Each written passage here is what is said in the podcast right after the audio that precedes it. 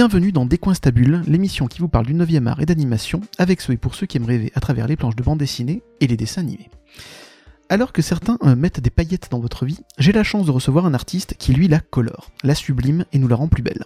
Oui, car sans lui, bon nombre de bandes dessinées n'auraient certainement pas eu le même succès. Aujourd'hui, je reçois l'un des meilleurs coloristes de sa génération, avec qui nous allons parler de ce métier trop méconnu et insuffisamment mis en avant. Je veux bien sûr parler de l'immense Johan Guillot. Johan Guillot, bonjour et merci d'avoir accepté cette interview. Bonjour. Et merci de l'avoir proposé. Non, c'est un plaisir. Ça fait longtemps que je voulais euh, vous inviter d'ailleurs, et je suis content de pouvoir enfin le faire parce que je suis très très fan de votre travail et je suis content de pouvoir en parler avec vous aujourd'hui. Euh, Johan, est-ce que vous êtes prêt pour cette interview? Tout à fait. Alors, on passe à la première partie. Vous jurez de dire la vérité? Toute la vérité? Rien que la vérité? Alors levez la main droite et on passe à l'instant de vérité. Les auditeurs ne le voient pas, mais il a levé la main droite. Johan, à quel moment euh, vous vous êtes dit euh, je veux travailler dans la bande dessinée? Alors, euh, la bande dessinée est venue à moi plus que je ne suis allé à la bande dessinée. D'accord. j'ai rencontré lors d'un, je faisais un stage de graphisme dans une agence et j'ai rencontré Christian Paty. Mhm. Et bah, à ce moment-là, je faisais des illustrations et il m'a proposé de de mettre en couleur, parce qu'il n'avait pas le temps ou parce qu'il voulait me le proposer, euh, de mettre en couleur quelques illustrations qu'il a fait pour les filles, euh, les filles de Soleil à l'époque. Mhm. Et puis, euh, bah, ça, ça, a été mes premières publications.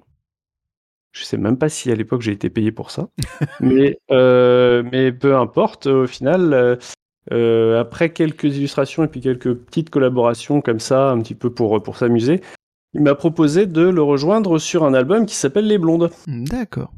C'était votre toute première collaboration, c'était sur Les Filles de Soleil, puis directement sur une série. Euh, dès le début, hein, vous avez pris euh, la série Les Blondes dès le départ. Hein. Une grosse série en plus. Oui, qui a duré un bon moment. Et euh, donc à la base, vous faisiez donc du dessin alors moi je dessine depuis que je suis tout petit.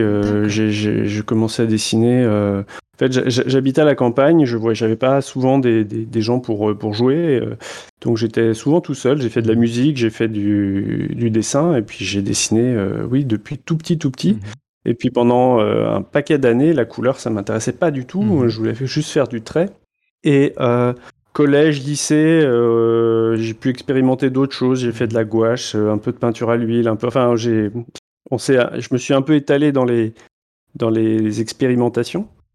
Et, euh, et ce qui, moi, ce qui me plaisait, c'était les, c'était l'illustration. C'était, euh, euh, j'étais un fan de Frazetta, de Brome, de, enfin, tout, tout ce qui était illustration jeu de rôle ou illustration classique de, de, de fantasy. Et après, j'ai bah, moi-même fait des, des, des, peintures comme ça. Bon, mhm. maintenant, elles sont, je, pense que je trouverais ça moche maintenant, mais euh, euh, quand euh, bah, du coup après j'ai fait de, l'architecture, de la communication visuelle, et puis c'est lors de ce stage que j'ai rencontré donc Christian Paty. Et, et voilà. Donc, mais, mais la BD avant, à part, à part des grands classiques ou quelques quelques BD, je, versais dans les rues fantasy clairement. Hein. Mmh. Euh, quelques gros titres, euh, je, Lampfeuse, tout ça, qui, euh, qui, m'avait plu quand j'étais plus jeune. J'étais pas forcément un grand fanat de BD. D'accord, pas, pas prédisposé en tout cas à aller dans le 9e art. Pas, forcément. Hmm. Bah, en fait, mon cursus montre bien que je savais pas trop où je voulais aller en fait. Vous étiez déjà un touche-à-tout surtout. Oui, oui, oui, parce qu'avant même d'aller d'aller faire de l'architecture à Rennes, euh, j'avais même fait des, stages de, calligraphie dans Luminure, mhm. euh, alors que j'étais au lycéen seulement. Euh, mais au final, le, fait d'avoir fait des choses très très différentes comme mhm. ça m'ont donné pas mal de petites cordes sur lesquelles je, je, tire régulièrement. Donc la colorisation n'était pas une évidence pour vous au départ. Et quel a été le déclic? Le déclic, ça a été que on me propose un travail et je peux gagner de l'argent. D'accord. Hmm. Voilà.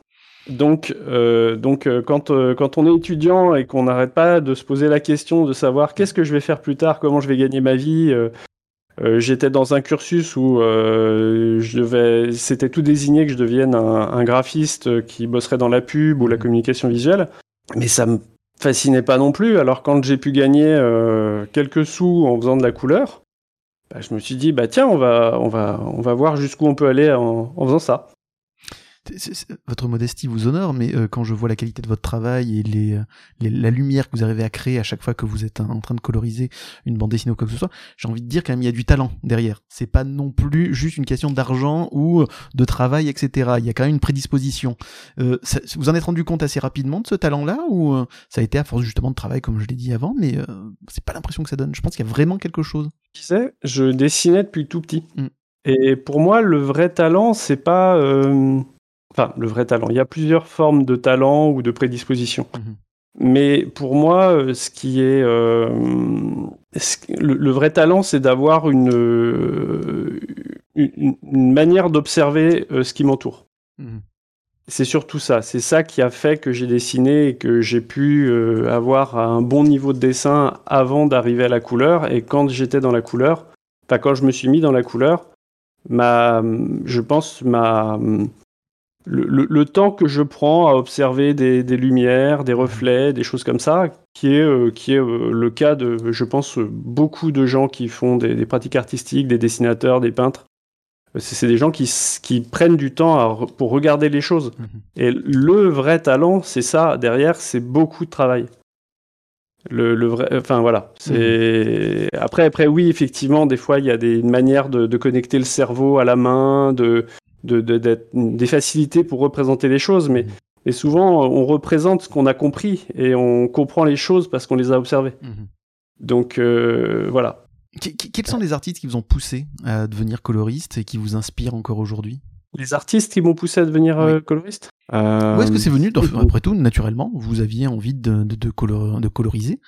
Et voilà. Mais il n'y a pas des artistes qui vous ont influencé? J'étais justement à un moment où euh, bah, ça commençait à m'intéresser de, de, voir comment je pouvais mettre en couleur les choses, mhm. puisque j'avais j'avais passé plein d'années à faire que du trait, que du trait, et mhm. puis à euh, il y avait il y avait une, jonction parce qu'on fait du trait à un moment ce trait on le remplit pour, pour mettre du volume et mettre de la lumière et après, euh, quand on a cette lumière, bon, certains font le choix de se perfectionner dans ce, cette voie-là. Mhm.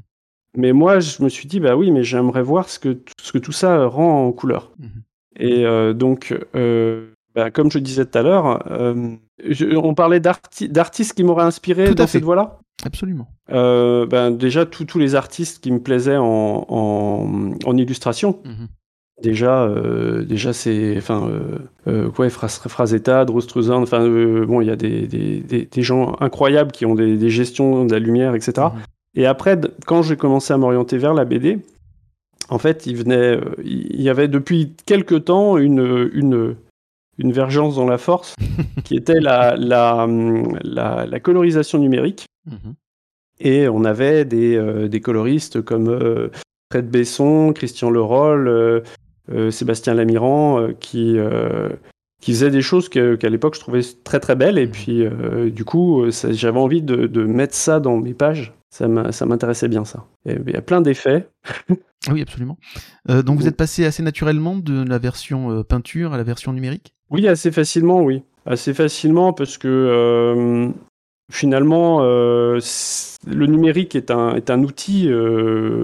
et comme, comme n'importe quel pinceau, en fait, c'est quelque chose auquel il faut s'habituer, mais les, les, principes que l'on met en œuvre avec cet outil sont les mêmes qu'on soit dans la peinture ou, ou sur un stylet ou une tablette graphique. Mhm. Donc euh, après, euh, le numérique a des avantages euh, incroyables. Déjà, ça coûte cher à à au, au, début, mais pas ensuite. Mhm, tout à fait. et puis, on n'a pas de problème de produit, de séchage. Les fichiers sont directement. Enfin, il n'y a pas besoin de les scanner. Enfin, il y a énormément d'avantages. Tout à fait. Et votre préférence horaire, quelle, euh, quelle forme? La peinture toujours ou euh, le, le, votre préférence à vous personnellement au niveau du toucher, au niveau du travail Si vous aviez un choix à faire, sans les contraintes techniques? Euh, difficile à dire. En fait, J'aime beaucoup. en fait, ça fait très longtemps que j'ai pas fait de peinture.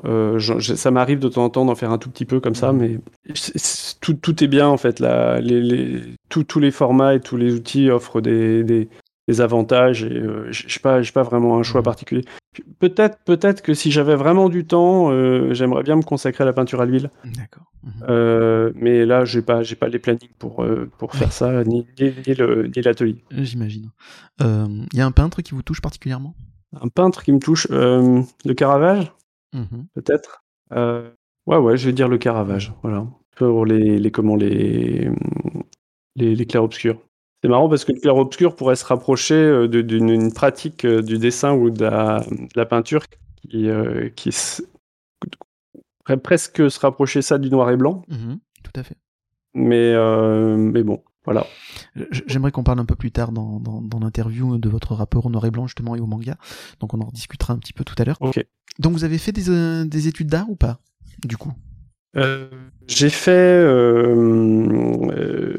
j'ai fait euh, un bac S SP art. oui. Ce qui est, ce qui est euh, assez, vous étiez bien touché à tout départ. Assez inhabituel. J'ai même eu 20 au bac en art. Félicitations. Euh, mais bon, je crois qu'il donne des, notes, euh, il donne des bonnes notes facilement pour des élèves en S s'ils si, si, font pas de blanche. Mais, enfin, 20 quand même. mais, mais après, bah, des études d'art à proprement parler, pas vraiment. En fait, j'en ai, j'ai croisé beaucoup de, de cours d'histoire de l'art ou de, de cours d'art dans mes études, mais euh, mais c'était pas le c'était pas le cœur de mes études. Mmh. Et, peut-être tant mieux. Mmh. Disons que quand j'ai fait de l'architecture, donc j'étais à l'EAB de Rennes, euh, c'était des, des, des, semaines de malades euh, avec plusieurs nuits blanches. Enfin, c'est c'est épuisant. Mmh. Mais il y avait plein de, plein de choses intéressantes. quand on fait de l'architecture, on apprend à penser à la lumière, en fait. Beaucoup. Énormément à la lumière. C'est un, c'est un point très important. Euh, et à la manière dont les, enfin, avec la lumière, l'ombre, la manière dont les ombres se portent. Mhm. Quand on fait un bâtiment, euh, on a envie de savoir comment la lumière va rentrer dedans et, euh, et quelle ombre il va projeter sur son entourage. Et surtout, quand on veut le mettre dans un lieu, quelles ombres et quelle lumière il va de quelles ombres et de quelle lumière il va bénéficier. Donc ça, c'est quelque chose qui m'a qui m'a marqué, qui m'a et qui, que, dont, je me sers très souvent en fait. Euh, euh, c'est, je, je, je, sais où placer un soleil, je sais comment le faire évoluer dans une scène, mhm. si la scène dure assez longtemps, et comment on va essayer de rendre de, la cohérence dans tout ça. Mhm. Alors, ce qui n'est pas forcément nécessaire en BD, hein, mais euh, bon, non, Moi j'aime bien. Ah oui, ça vous apporte un plus en tout cas, euh, clairement. Euh, j'en profite, j'adore vos scènes euh, aussi de nuit. Ils sont assez sublimes. Donc Freukn, je trouve ça sublime. Bref, on y reviendra aussi. Est-ce qu'il y a un conseil que vous avez eu, que vous avez reçu pendant vos, formations, ou par un professeur ou par un père dans, la BD, qui vous suit toujours aujourd'hui? Plein. Plein, mais je ne saurais pas, je saurais pas les, je saurais pas citer ça. je sais que quand je me, enfin, quand je me suis intéressé à la BD, euh, Christian Paty m'a dit il faut que tu ailles voir quelqu'un. Mhm. C'est lui qui va t'expliquer comment on fait la BD, comment on fait la couleur en BD. Et je suis allé voir un après-midi Fred Besson mhm. à Nantes. Et euh, j'étais j'étais euh, ben, j'étais et puis j'ai pris mon, billet de train, je suis allé à Nantes, je suis allé voir Fred et puis et puis lui il m'a fait une, une, formation. Mais après c'était mhm. ça restait une formation assez technique. Mhm. C'était pas, euh, c'était pas forcément des conseils fondamentaux sur euh, sur euh, comment penser la couleur. C'était c'était plutôt comment comment organiser son son, son ses fichiers pour pouvoir faire le, le, boulot. Il y a plein de gens qui m'ont donné des conseils qui m'ont vraiment marqué. je pense que une des personnes avec qui j'ai eu le plus de de discussion profonde sur la, sur la, logique des couleurs, mmh. c'est, je pense, euh, euh, Philippe Franck.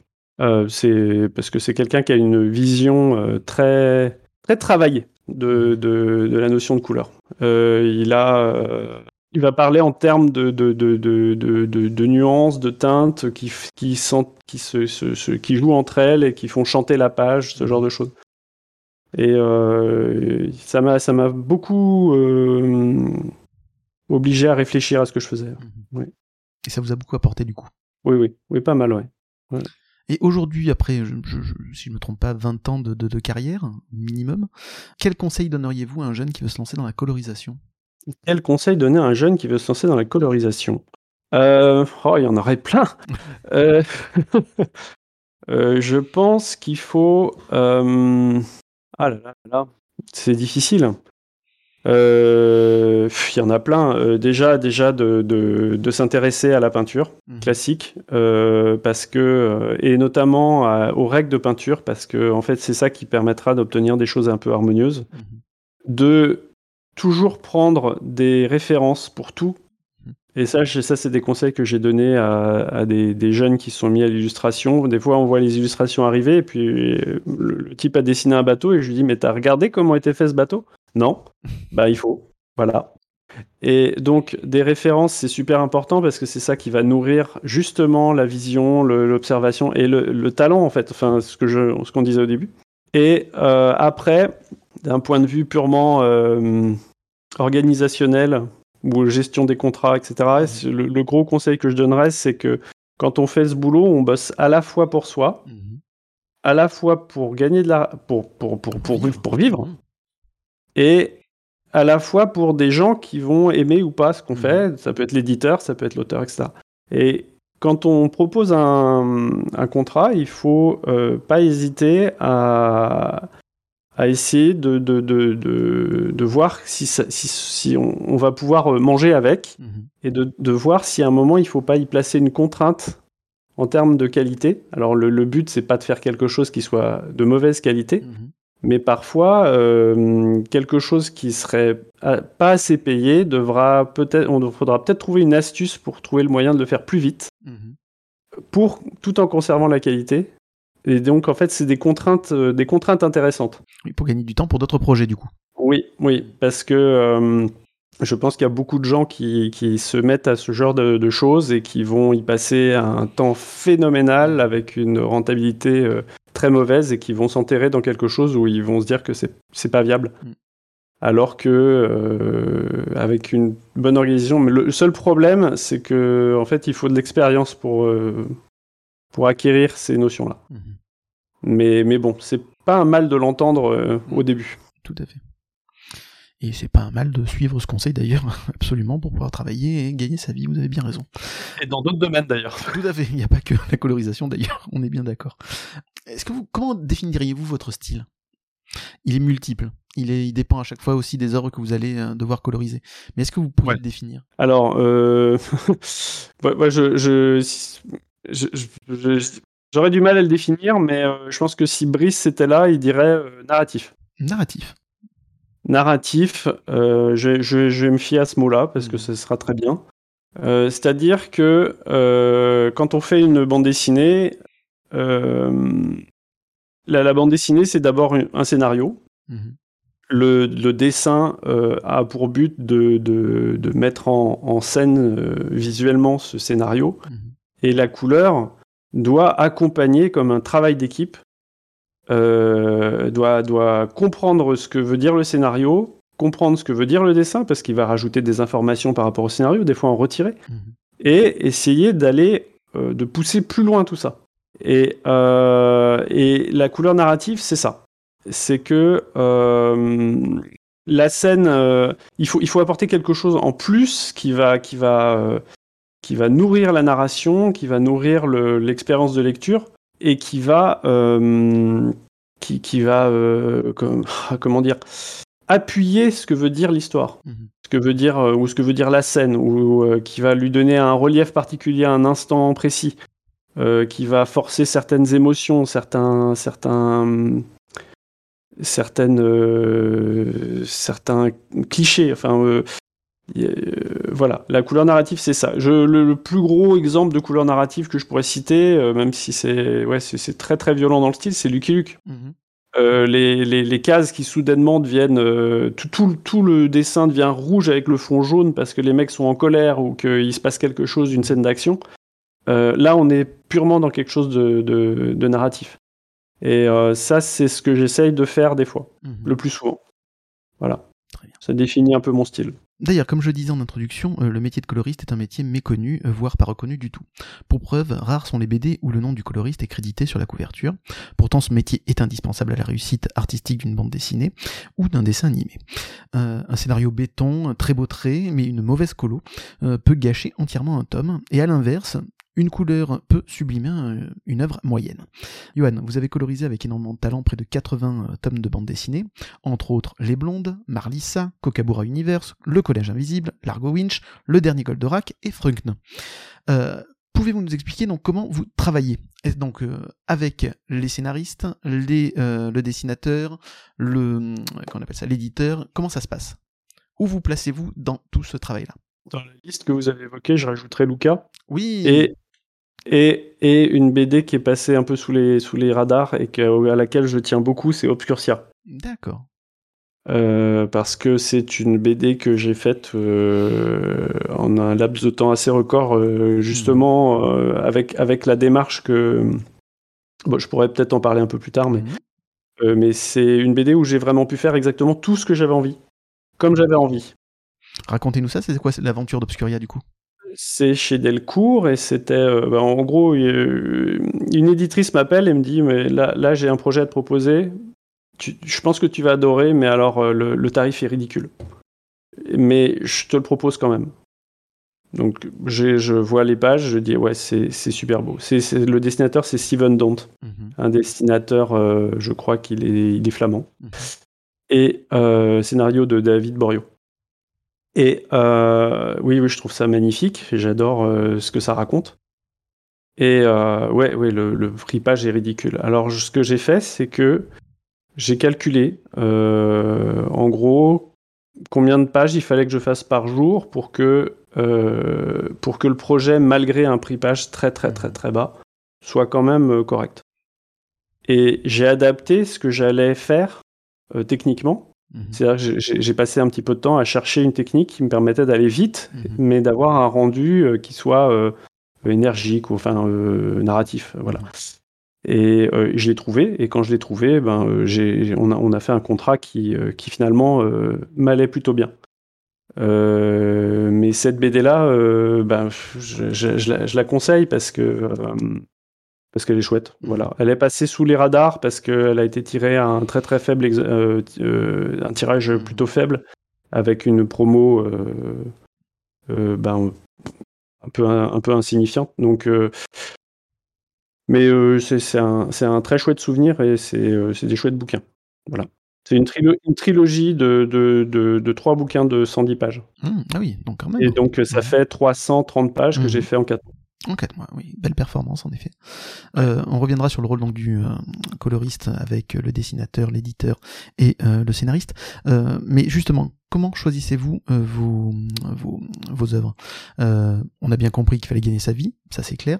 Mais est-ce qu'il faut quand même que vous ayez un coup de cœur pour travailler sur un projet, comme par exemple pour Obscuria du coup Alors, au début, j'ai pas du tout fonctionné comme ça. C'est-à-dire qu'au début, je me suis dit bon bah, euh, je, maintenant je vais faire de la couleur. Donc j'ai pris euh, tout, tout ce qui se présentait. C'est-à-dire que euh, quand j'ai, quand on m'a proposé Marlisa, j'étais pas forcément, enfin, plus jeune, j'avais lu des Marlisa, mais j'étais pas forcément, c'était pas forcément la BD que je voulais faire par-dessus tout.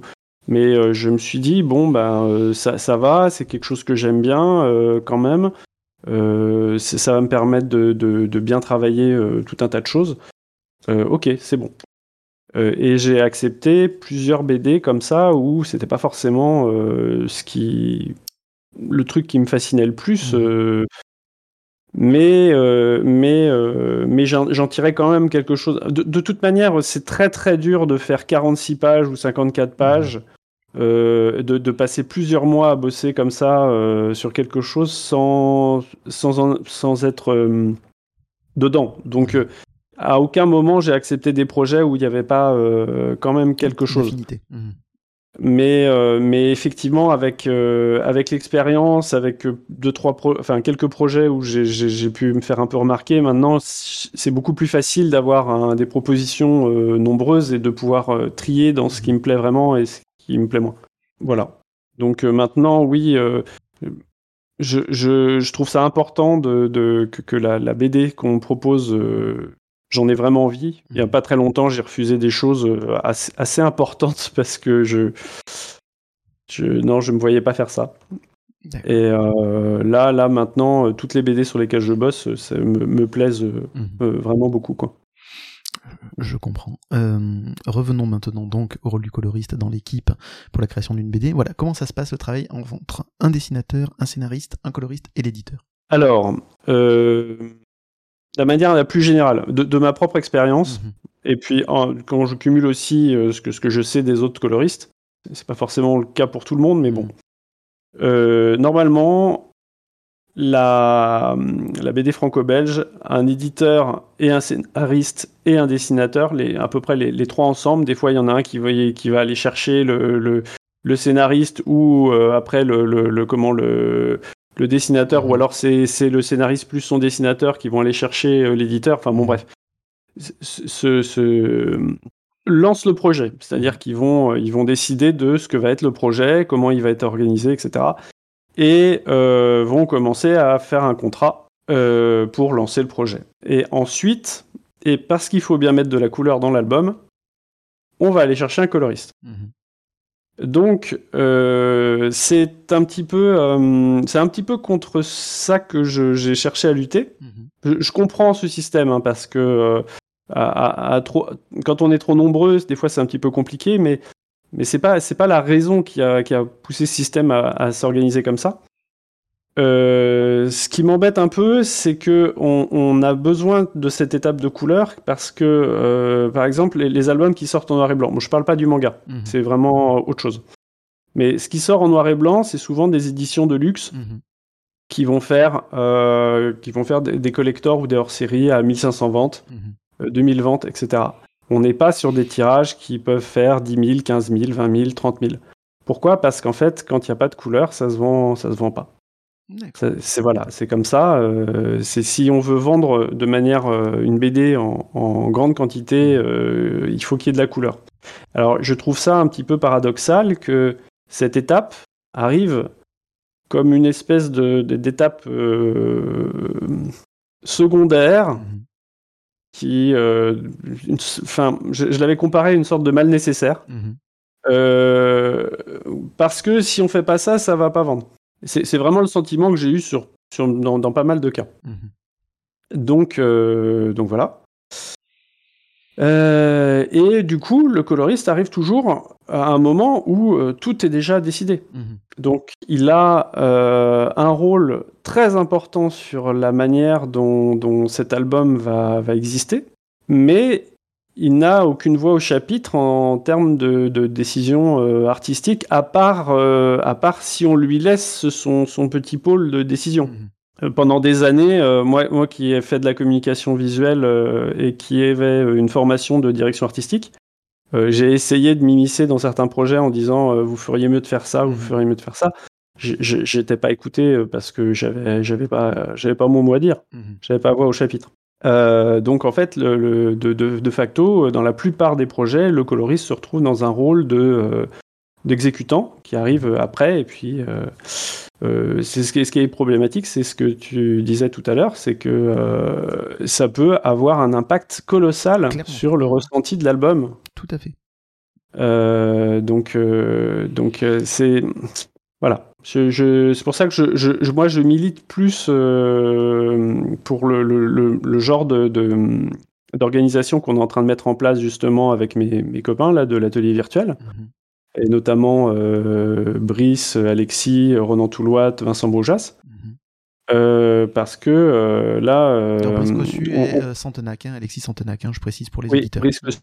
oui, oui, en fait, qui, considère que la couleur est très importante, mais on voit de plus en plus d'ailleurs de dessinateurs qui, qui, qui, qui, acceptent un peu plus de travailler en équipe et qui mhm. considèrent que c'est un pôle important. Mhm. Et parallèlement, on voit de plus en plus de coloristes qui sont extrêmement talentueux, euh, qui pourraient, euh, enfin, qui, qui, ont des niveaux de dessin euh, assez incroyables, mais mhm. qui préfèrent la couleur. D'accord. Mhm.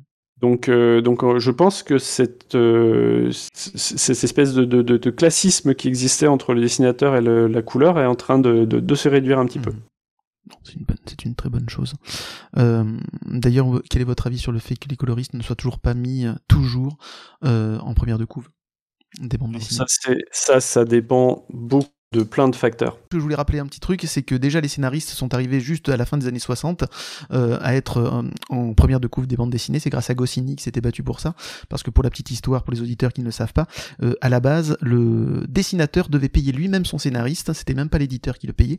Il a fallu que Goscinny se batte pour que scénariste ait, ait aussi un pourcentage à la revente des bandes dessinées. Donc c'est pour ça, il y a aussi un combat aujourd'hui. Nous sommes quand même en 2020 où les coloristes qui ont comme nous l'avons dit précédemment, un rôle prépondérant dans la réussite d'une bande dessinée, soit aussi reconnu à leur juste valeur dans la création d'une bande dessinée. Voilà, c'est tout ce que je voulais rajouter. Euh. Oui. Et euh, bah, le, nom du coloriste en couverture, en fait, c'est compliqué parce que euh, c'est se poser la question du statut d'auteur.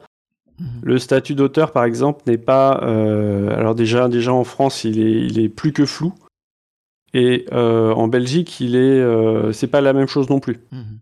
Donc, en France, on peut très facilement, en tant que coloriste, avoir son nom sur. Euh, ne pas être considéré comme auteur, mais avoir son nom en couverture mhm. chez un éditeur comme Delcourt ou Glénat. Mhm. Euh, en Belgique, le nom euh, en couverture, c'est quelqu'un qui, qui est auteur. Et donc qui a un droit de regard sur les, mhm. les applications diverses et variées, comme le, les, droits euh, d'adaptation euh, ciné, euh, etc. quand bien même, enfin moi ça fait des années que je cherche à essayer de faire valider ça, mais quand bien même on, demanderait à signer un avenant pour, pour ne, pas, ne, pas être, ne pas avoir de, de, de, commande, de droit intellectuel sur la, sur la série. Enfin mmh. bref, c'est assez compliqué cette notion de nom en couverture. Mmh. Il faut que le coloriste soit considéré comme un auteur avant tout. En fait, il faudrait mhm. que euh, les, auteurs, qu'ils soient deux ou trois, euh, aillent voir l'éditeur et disent on est auteur, mhm. et après ils s'attribuent les rôles. Mhm. Alors que si les auteurs signent le contrat et qu'après ils prennent un coloriste, le coloriste n'est pas auteur puisque ça a déjà été fait. En effet. Merci beaucoup pour cette information. C'est passionnant parce que ça, je ne le savais pas du tout et je pense que les auditeurs non plus. Et on en apprend un peu plus du coup. Euh, c'est vraiment, euh, c'est vraiment de la. Des, espèces de, de, enfin du juridique quoi. Enfin c'est. Euh, oui, mais ça représente aussi quelque chose sur votre travail. C'est-à-dire qu'il n'est pas, il est pas encore assez considéré du fait que vous n'êtes pas considéré comme des auteurs à part entière. Et c'est bien dommage. par contre, mais par contre, on s'est rendu compte des fois que on peut signer d'ailleurs, euh, d'ailleurs, euh, je, le fais en ce moment, c'est-à-dire que je suis, euh, je rejoins les auteurs qui vont voir l'éditeur à la base du projet. Mmh. je signe en tant qu'auteur et après je m'attribue le rôle de la couleur. Et c'est une, mais c'est juste de prendre le, problème à l'envers et, et, apparemment il se, il se résout comme ça. Enfin, c'est bon, bref. Mmh. Peut-être que ça va évoluer avec le temps du coup. Le, juridique, c'est perturbant pour les, artistes. Oui, oui, tout à fait. C'est une manière de penser complètement différente. Euh, comment faites-vous pour vous imprégner des œuvres euh, que vous allez coloriser? euh, parce que vous avez fait, donc, comme je l'ai indiqué tout à l'heure, différentes œuvres, des œuvres multiples, etc., dans différents univers, que ce soit dans le réalisme avec Largo Winch, avec le fantastique dans Kokabura, dans la science-fiction, pardon, avec Kokabura Universe, euh, le fantastique avec Marlissa, etc. Comment vous faites pour vous imprégner de ces œuvres? Comment vous faites pour que votre style de, de, de couleur change à chaque œuvre? Ça dépend vraiment des cas parce que euh, ça dépend si je suis dans une si on me demande d'inscrire mon travail dans la continuité de ce qui a déjà été fait, c'est-à-dire reprise de série. Tout à fait. Ça a été le cas pour Marlisa, ça a été le cas pour euh, Luca, pour euh, Largo Winch. Euh, ou si on me demande de, comme ça a été le cas pour Franck, de, de, de, tout inventer en fait. Tout à fait. Et donc, bien sûr que si je reprenais les Schtroumpfs, je les ferais pas rouges, c'est évident.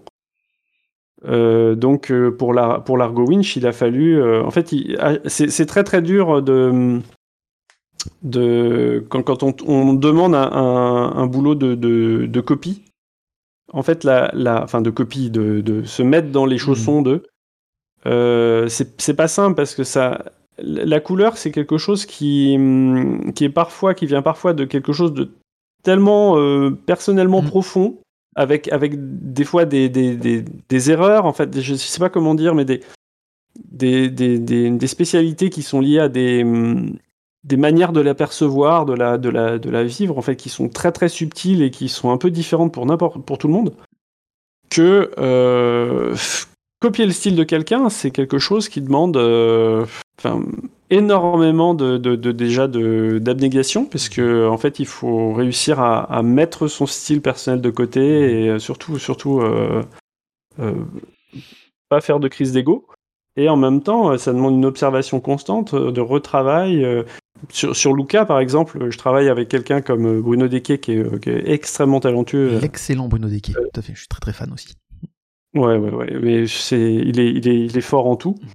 Et euh, il a fallu que je, je, je, je comprenne ce qu'il faisait. Même encore maintenant, quand on fait un Luca, il y a énormément de retouches parce mmh. que parce qu'il y a des petites choses que lui aurait fait comme ça. Mmh. Et, et euh, donc du coup, bon, ben, c'est comme ça, ok. Mmh. Mais, euh, mais du coup, là, les, les derniers Luca euh, sur lesquels j'ai travaillé, finalement, la couleur a un peu évolué parce que je ne peux pas m'empêcher de ne pas mettre un peu de moi. C'est pas, c'est même pas volontaire. C'est, c'est, on, on, est ce qu'on est, donc on, on, on met ce qu'on a. Euh, mais tout le temps, il faut que ça reste dans, dans le cadre de ce que du style graphique que, que mmh. Bruno a décidé à la base. Et pour une œuvre originale où euh, j'ai carte blanche, alors là, bah, j'ai carte blanche. Mmh Et là, euh, comment est-ce que je m'adapte? Eh ben, ça dépend en fait. Ça dépend ce que raconte la série. J'aime bien, j'aime bien faire, j'aime bien que tout soit pertinent et tout soit cohérent. Quand, euh, quand je m'attaque à Franck, euh, j'y vais avec mon copain Brice, qui est capable de manier aussi bien euh, le manga que le franco-belge que le comics. Euh, on a un désir d'avoir une, une, BD qui soit avec de l'énergie, du peps, de la, une narration, une narration assez, assez. Euh, ah là là, je perds mes, mes adjectifs. assez Punchy. efficace. Mmh. Donc, je me mets aucune barrière en fait dans, dans, dans cet album. Je me dis, euh, s'il faut que cette scène soit en aplat, elle sera en aplat. S'il faut que cette scène soit très, très travaillée, elle sera très travaillée. Et, euh, et, ça pose pas de problème. Euh, souvent, on, on, quand on, quand on, bah tiens, pour répondre en plus, pour mettre un, un additif à la question euh, de la relation entre, mmh. entre tous ces gens, quand on fabrique une bande dessinée, souvent on fait, un, un on fait euh, subir au coloriste un, une, une, page test, mmh. ou parfois deux. Et euh, cette page test sera en fait l'élément le, de référence qui permettra de, de, juger effectivement si le coloriste convient au projet. Mais souvent, elle détermine aussi le style de l'album en matière de couleur. Mmh. Or, euh, je, je suis pas sûr que euh, certains albums doivent conserver le même style tout l'album. Mmh. ça dépend des scènes. Tout à fait.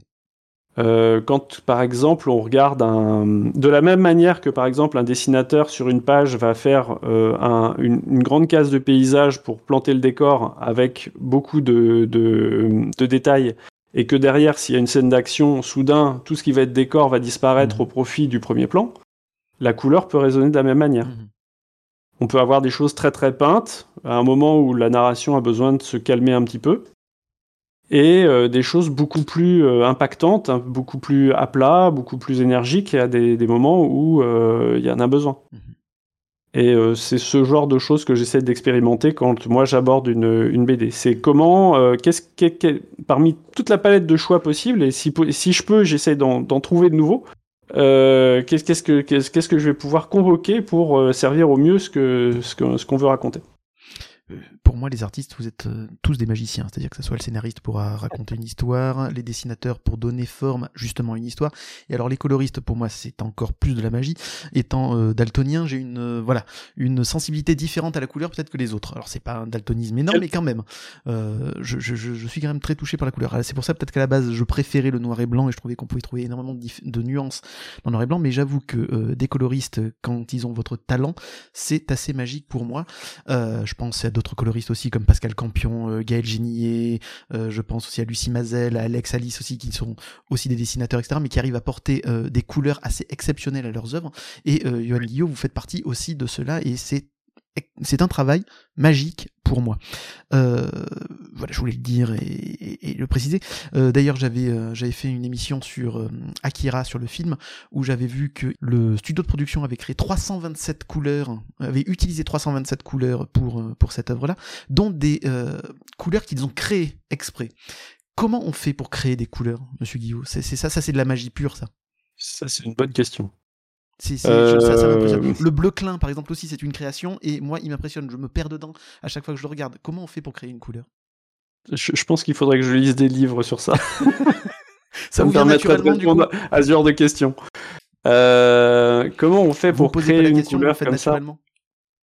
ben, Ça dépend. Euh, en fait, les, quand, quand, on fait de la peinture, en fait, il y a des hum, il y, a, y, a des couleurs qui sont. On, voit, on voit souvent les, mêmes références de couleurs en fait en peinture. Mhm. Euh, après, euh, quand on fait de l'impression, c'est pas la même chose. On a, on a, tout, on a des, des, des, choses comme les pantones euh, qui sont des couleurs fixées avec des très très précises. bon, c'est tout un domaine technique que je ne maîtrise pas très bien. Moi, je, moi, je les manie, je sais pas trop comment on les crée. Euh, Ouais, c'est vraiment un registre technique euh, qui est assez différent de ce sur quoi je travaille. D'accord. Mais euh, euh, là, quand on travaille en numérique, on a, on a accès à un certain nombre de couleurs, en fait. Oh là là. J'ai plein de choses qui me viennent en tête. Allez-y, faites-vous plaisir, on a du temps. On n'est pas limité. Euh, en fait, ça, reviendrait à se poser. Oui, mais là, là, je pourrais me lancer dans des explications qui sont très longues sur mmh. l'optique et la manière dont fonctionne, dont, on perçoit les couleurs. Euh. Mmh. Ah non, non, c'est trop. C'est non, je vais pas me, pas me risquer à ça. Comment faites-vous pour avoir des couleurs toujours aussi justes alors? Ah, mais je sais pas si elles sont justes, mes couleurs. Je pense que. Elles le sont. Euh, je ne sais pas ce qu'est une couleur juste en fait. Euh, je, je pense qu'en fait, euh, ce, qui fait la justesse en fait, ça va être la, ça va être quand, on va faire coïncider deux couleurs. Mhm. là, là, il se pose une question. Alors, il a, pour, pour, des, pour des, des peintres ou des, des, coloristes débutants, il y, a, il y a des outils très très bien pour ça, ce qu'on appelle les roues chromatiques. Mhm. Et il y en a maintenant des très très très étudiés. Euh, qui permettent d'expliquer comment euh, une couleur a son, euh, son, son, pendant, sa complémentaire. comment, comment elle peut comment, si, si, on ne veut pas prendre la complémentaire, comment on peut en, prendre deux autres? En fait, ça fait une sorte de triangle sur la roue chromatique. Enfin, il y a plein plein de choses comme ça. Les roues chromatiques sont très pratiques pour toutes les personnes qui veulent se lancer là-dedans. Mais moi, je ne me sers jamais de roue chromatique. Alors, bien sûr, j'ai une expérience et des habitudes qui font que je, les, complémentaires, même à 3 ou 4 complémentaires, euh, j'ai pas de problème à gérer ça euh, comme ça. Mais, euh, mais parfois, peut-être qu'il y qu'il y a, effectivement un, truc de, talent là-dedans, je sais pas. Mais, mais effectivement, c'est la manière dont on va faire coïncider les couleurs entre elles et euh, de voir par exemple qu'un rouge vif et un bleu vif vont, entraîner une vibration très très forte, euh, surtout si en plus c'est des petits éléments comme ça. Euh, alors du coup, on, après on, utilise des couleurs atténuées, on utilise des couleurs... c'est toutes des techniques qui viennent de la peinture, mhm. soit parce qu'on va rajouter du noir dedans, qui va faire qu'on va casser la vivacité de la couleur. Mhm. Soit on va rajouter du blanc, soit on va rajouter un mélange de blanc et de noir qui va permettre de, avoir un gris coloré avec une, densité relative. Et euh, on va obtenir des dominantes, des récessives. Enfin, il y a plein de termes techniques pour désigner tout ça. Mhm. Mais, euh, mais bon, je ne suis pas un prof de peinture. Donc euh, je, pense qu'il y, a, plein de, plein de guides et d'explications très très bien faites sur Internet pour, pour, pour tout ça. Mais euh, ben, je, je, sais même plus quelle était la question. Je crois que je me suis écarté. non, non, tout va bien. On, suit le fil. Il n'y a pas de problème. Euh, est-ce que vous continuez à voir des, expositions euh, pour justement vous inspirer un peu des couleurs aussi? Alors des expositions, de temps en temps, mais c'est plutôt rare. Mhm. non, j'avoue que je me, je me réfère à, une documentation qui que je, je, prends sur Internet. Mhm. Euh, en majeure partie ou euh, autour de moi. D'accord. autour de moi. J'ai la chance d'habiter un peu à la campagne et d'avoir le soleil qui fait le tour toute la journée et tous les jours et d'avoir plein d'ambiances lumineuses. donc ça m'arrive régulièrement de prendre des photos. Voilà. Mmh et ou, même de, croquer rapidement une lumière ou quelque chose comme ça. Et c'est très amusant parce que des fois, ça m'arrivait, justement, je parlais d'Obscurcia tout à l'heure, mhm. ça m'arrivait de mettre euh, une. Euh, il y a une scène où il y a un coucher de soleil. Et euh, bon, à aucun moment on voit le soleil en fait. On sait juste que c'est un coucher de soleil parce que j'ai mis les couleurs pour qu'on comprenne que c'est ça. Mhm. Et à un moment, il rentre dans la maison et, il y a le, le, personnage passe devant un mur et j'ai mis un grand quart orange comme ça comme si le soleil euh, rasant euh, traversait la fenêtre qu'on ne voit pas non plus, mhm. et, qui arrive à faire ce grand carré orange, devant lequel il se détache, et qui est, qui est complètement... Euh, bah, qui est complètement... En fait, la, raison d'être de, ce carré est complètement hors champ, elle n'est pas du tout indiquée par le mhm. dessin, elle n'est pas indiquée par rien. D'ailleurs, ça c'est quelque chose que j'aime beaucoup faire, ça, les informations hors champ. Et euh, il y a quelques, quelques semaines plus tard, euh, on était euh, en été, je, je, je, je, vois la même, le même phénomène chez moi, dans ma maison, et puis j'avais pris en photo et j'avais mis, j'avais comparé, et on aurait dit que je m'étais inspiré de ce que j'ai vu. avant de l'avoir avant de vu, c'est incroyable. Un, petit peu comme un, un souvenir de déjà vécu. C'est ça. Et voilà. Mais oui, oui, après, là, vu, vu que j'en ai parlé, j'adore aussi faire ça, c'est-à-dire que l'espace que l'on traite n'est pas limité à la, à la, bordure de la case. Mhm. Euh, quand, quand, on dessine un paysage, euh, il y a peut-être des nuages qui sont situés au-dessus, en mhm. dehors de la case, et qui vont pouvoir porter une ombre. Tout à fait. Et euh, ça, on peut le faire, on, on, peut commencer à appliquer ça partout, tout le temps, sur, toutes les, sur toutes les cases. C'est ça qui permet en fait d'apporter des choses que le dessin ne... de ne pas faire une redite de ce que fait le dessin et mhm. d'apporter des choses en plus. Tout à fait. Voilà. Est-ce que vous avez déjà fait des road trips exprès pour aller faire des photos, pour euh, trouver des lumières, euh, des couleurs euh, différentes? Parce que, évidemment, la lumière n'est pas la même dans le nord de la France que dans le sud, par exemple. ouais, non, j'ai jamais fait ça. Non. C'est Philippe Franck qui faisait ça. Ah. C'est ce qu'il avait, il avait les, moyens de le faire. Mhm. C'est ce que, par exemple, quand il a fait, quand il a voulu mettre Shanghai dans, Largo Winch, il est allé prendre plein de photos à Shanghai. En fait, il fait ça régulièrement. Mais non, non, moi, j'ai jamais fait ça. Non, non, non. ça ça, je sais pas si ça me plairait. Euh, parce qu'en fait, euh, je, je, dispose pas d'un appareil photo non plus euh, vraiment de très bonne qualité. Et je. Je, il y, a certaines choses qui m'intéressent dans la lumière que je, je, trouve pas toujours bien fixées sur les, sur les appareils photo. Tout à fait. Donc, non, j'ai pas fait ça. D'accord. Est-ce que vous travaillez en musique? Est-ce que vous avez besoin d'une ambiance musicale pour travailler? Ça dépend. Encore, ça dépend. Euh, Est-ce que ça dépend aussi des œuvres sur lesquelles vous travaillez du coup? Oui, aussi. Mhm. aussi. Par exemple, j'ai euh, beaucoup écouté euh, le, morceau, le morceau, le titre, titre principal de, du film La, chair et le sang est, passé beaucoup de fois quand je bossais sur Kozak. Et Donc il fallait que ce soit en tout cas des œuvres en rapport avec ce que vous étiez en train de coloriser, du coup. Bah, là, pour le coup, oui, mais euh, sinon, euh, non, ça peut être n'importe quoi. D'accord. Euh, mais j'avoue que, oui, oui, des, fois, une, un, contexte, un environnement pertinent par rapport à ce mhm. qu'on fait peut, peut nourrir en fait l'imaginaire, peut nourrir. quand, enfin, ça fait, ça fait très longtemps que j'ai pas pris du temps pour beaucoup dessiner, mais un dessinateur, quand, quand, quand il représente un paysage ou quand il dessine quelqu'un, des fois, il va singer les expressions de son, personnage, ou alors il va, s'inventer une petite histoire, il va imaginer euh, comment des gens peuvent vivre là, comment ils circulent, comment ils se déplacent, etc. Quand on fait de la couleur, c'est pareil. En fait, on dessine la couleur, donc c'est les, mêmes principes. Et, euh, et là, on, se dit que là, il, fait un peu frais à l'ombre des arbres là, donc euh, il y a peut-être qu'il y a une petite brume à cet endroit-là, etc. Et, on se raconte des histoires comme ça où on essaye de, de, de faire, enfin oui, de, de, de, faire vivre tout ça. Je, perds le, le, fil de mes, de mes réponses là. C'est non non, c'est passionnant. Vous en faites pas justement, c'est ça qui est bien. ne vous en faites pas. Euh, tout est question de couleur, j'ai envie de vous dire. Euh, on dit qu'une œuvre a toujours une couleur. Vous êtes coloriste, est-ce que vous voyez les couleurs dans les autres œuvres? Et je ne parle pas de dessin, je parle pas de peinture, je parle aussi de musique, je parle aussi de euh, roman, je parle voilà. Est-ce que vous arrivez vous, en tant que coloriste, à mieux voir les couleurs des autres œuvres? Alors là, je perds mon vocabulaire. Vous parlez de. Enfin, ça, ça, me, ça me fait penser à la synesthésie, ça. Mhm. Euh... Je sais pas, non, je, je, sais pas si je vois les couleurs dans les autres œuvres comme ça. Je. Je, je, je les raisonne pas en termes de couleurs. En fait, mhm. euh, je suis très sensible à certaines ambiances, euh, à certaines choses qui, qui, me, qui me plongent dans, notamment la musique. La musique a une capacité de, de, de comment, de, de d'ambiance, enfin de d'immersion qui est extrêmement euh, puissante. Mhm.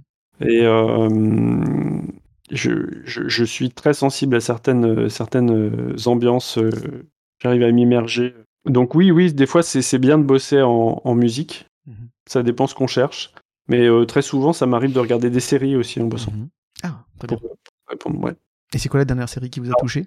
En ce moment, je suis en train de regarder The Strain sur Disney+. Mhm. Et Donc c'est une euh, histoire de bah, via, via, des virus, etc. Et il y a des films et des séries qu'on peut pas regarder en bossant parce que, euh, par exemple, les films d'action, dès, dès, que ça se bat, en fait, c'est quelque chose qui fait vraiment appel à l'œil.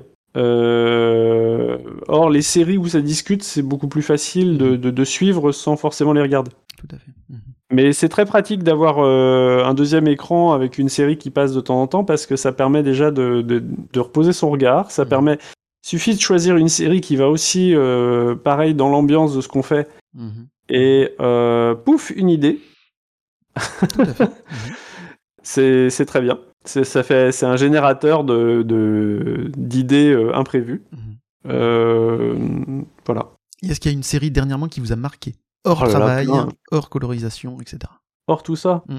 Vraiment, euh, Johan Guillot, ce qu'il a aimé dans une, euh, dans une série.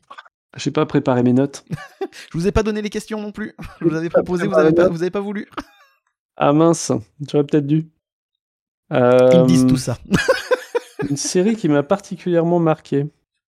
Oh, il y en a tellement. Ah, mais je crois que même avec, euh, je crois que même avec euh, les, questions, j'aurais, peut-être pas eu, j'aurais du mal à répondre à ça. J'aime. Alors, euh, ouais, non, non, je vais, je, vais, je vais raisonner en termes de coloriste. J'aime beaucoup Mandalorian. Mm-hmm. Mais euh, là, on est en train de, la regarder cette série avec, mm-hmm. avec ma copine. Mince alors, j'ai pas prévu ça. C'est pas grave. Il y en a pas une qui vous vient de suite. On vous dit série, Yoann Guillot, celle qui vous vient en premier non, non, non, non, non, non, parce qu'il y en a, il y en a plein. Il y en a plein. Euh, il y en a plein.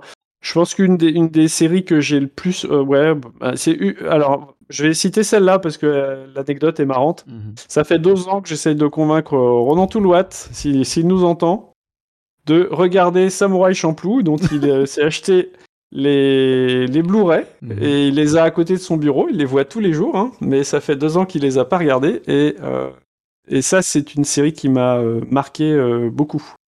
C'est vraiment. Euh, c'est un des meilleurs animes que j'ai vu. Je pourrais citer aussi une série qui m'a. qui m'a. Studio Trigger. Les, les, les, séries du Studio Trigger. alors, est-ce que Kill la Kill, c'est Studio Trigger? Je ne sais plus.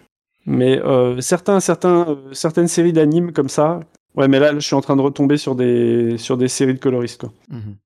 Désolé. je vous en prie, il n'y a pas de souci. Je, je, je, cherche en même temps Renan Toulouat, ça me parle. Je sais que j'ai déjà lu des choses de lui. Vous me rappelez euh, sa bande dessinée?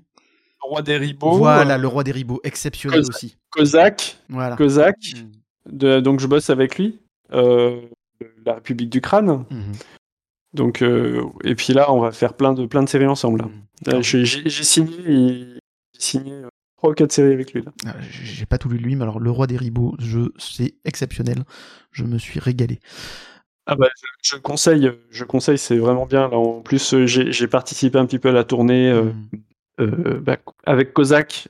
Kozak étant sorti en même temps que, que La République du Crâne. j'ai vu beaucoup, beaucoup, de gens qui, qui avaient fortement apprécié la lecture mm. de, des, des, deux. Et euh, voilà, donc euh, je, je, conseille la lecture euh, de tout ça. Et, je lance l'invitation aussi, s'il veut venir dans des coins stables, ce sera avec un grand plaisir. Voilà. Qu'est-ce qu'on ressent quand on reçoit pour la première fois une bande dessinée qu'on a colorisée? Ce que je me rappelle de ça? Ben, Je pense que, enfin, c'est, c'est, y a, y a, y a... j'ai fait ça. Il y a ah j'ai fait ça super et en fait ça se ça marche plusieurs fois. Hein. Mhm. Oui, à chaque fois quand vous recevez la version physique. Bah, pas à chaque fois non.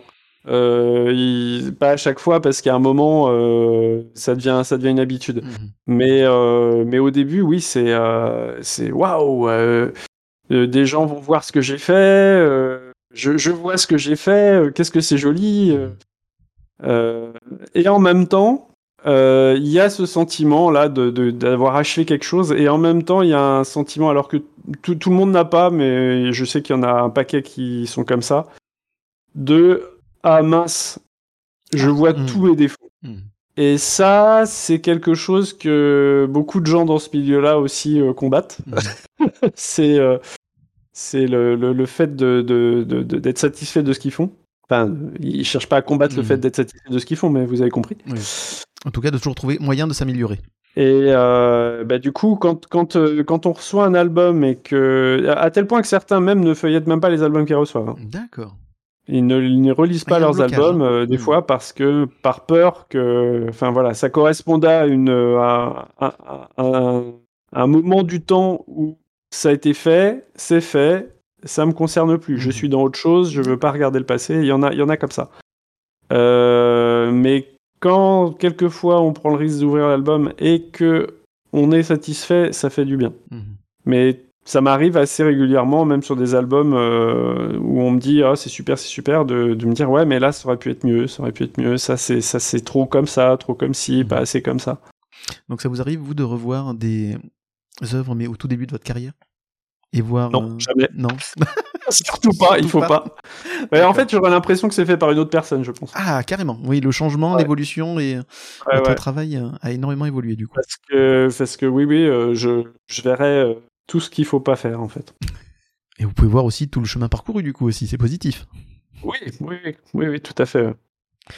Mais ouais, c'est marrant parce que je pense que là, si je réouvrais mon premier Marlisa, le premier Marlisa, c'est vraiment euh, un album où euh, je, je, me suis euh, lancé à corps perdu dans, dans des finitions, des détails, des, tout ce que j'avais envie de mettre ou de faire et euh, des fois avec une gestion des couleurs pas toujours intéressante.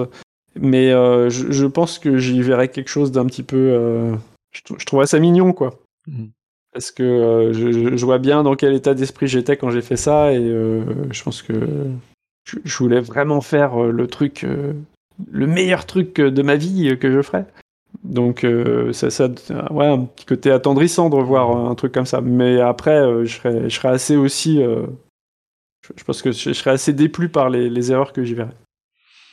Voilà. De vos 80 tomes de bande dessinée, est-ce qu'il y en a une dont vous êtes le plus fier? Euh... Après, c'est une question pas si facile que ça parce que vous avez fait des séries aussi et que donc euh, forcément euh, le style était un peu équivalent pour qu'il y ait une continuité.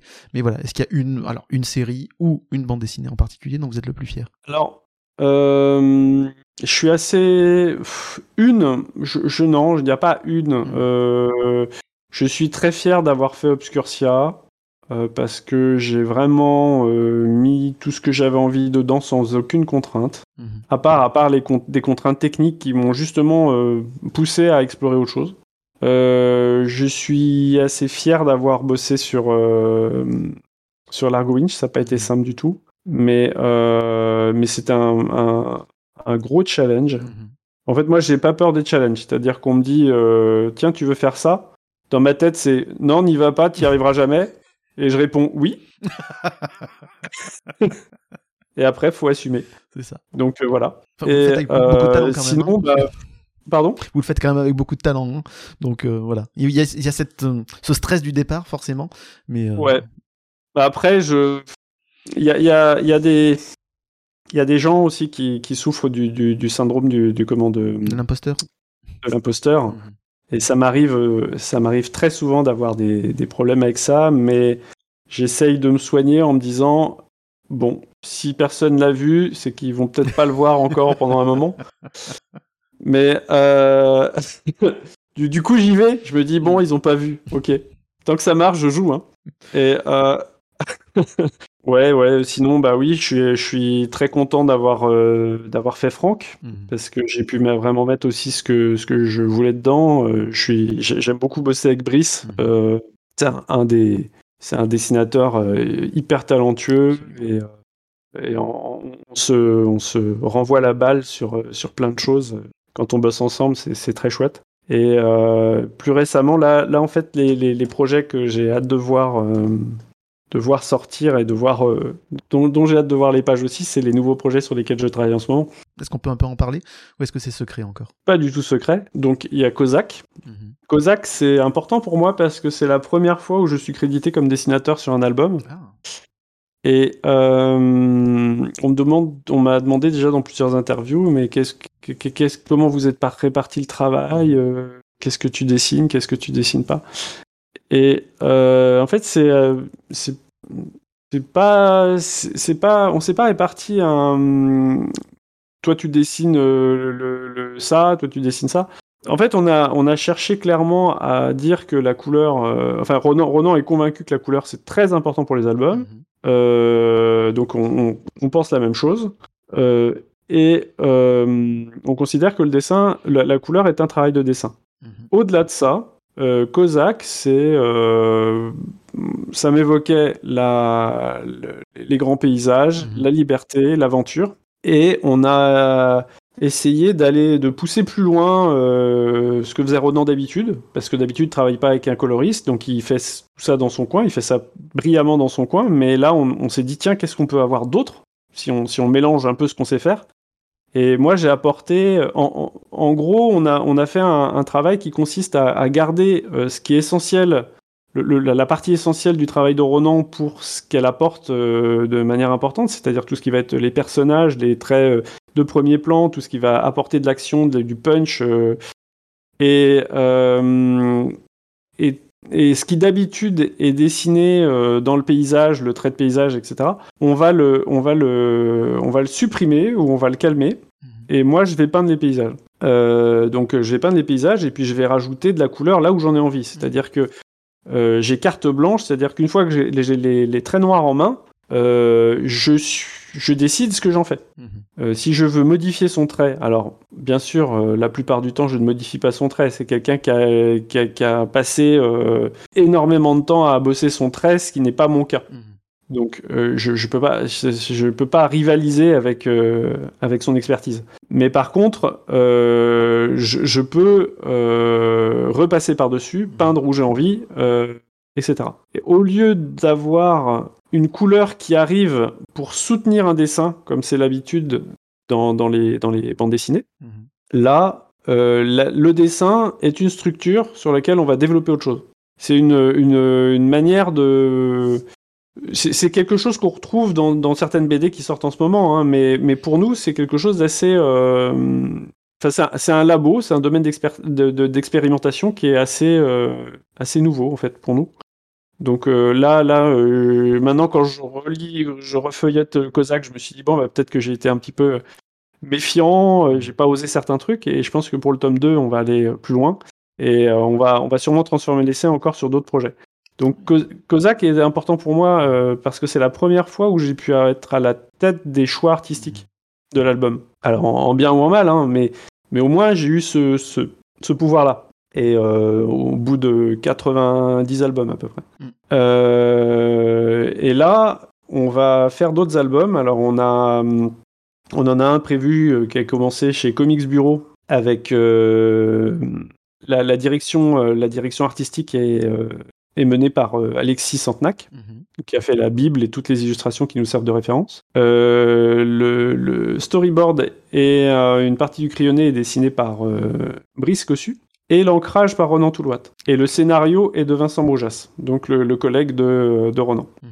Et donc là, on se retrouve avec une équipe qui est composée de trois membres de, de, Goldorak, mhm. plus le, duo, euh, bien, maintenant trio euh, de Vincent, Ronan et moi. Mhm. Donc euh, il y a une espèce de synergie là qui, est très intéressante. Et ça a une œuvre de, SF. Bien. je préfère pas trop expliquer ce que ça raconte. Mhm.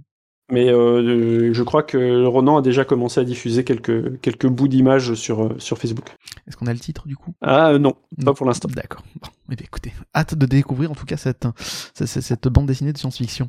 quel est le plus beau compliment que vous ayez reçu sur votre travail?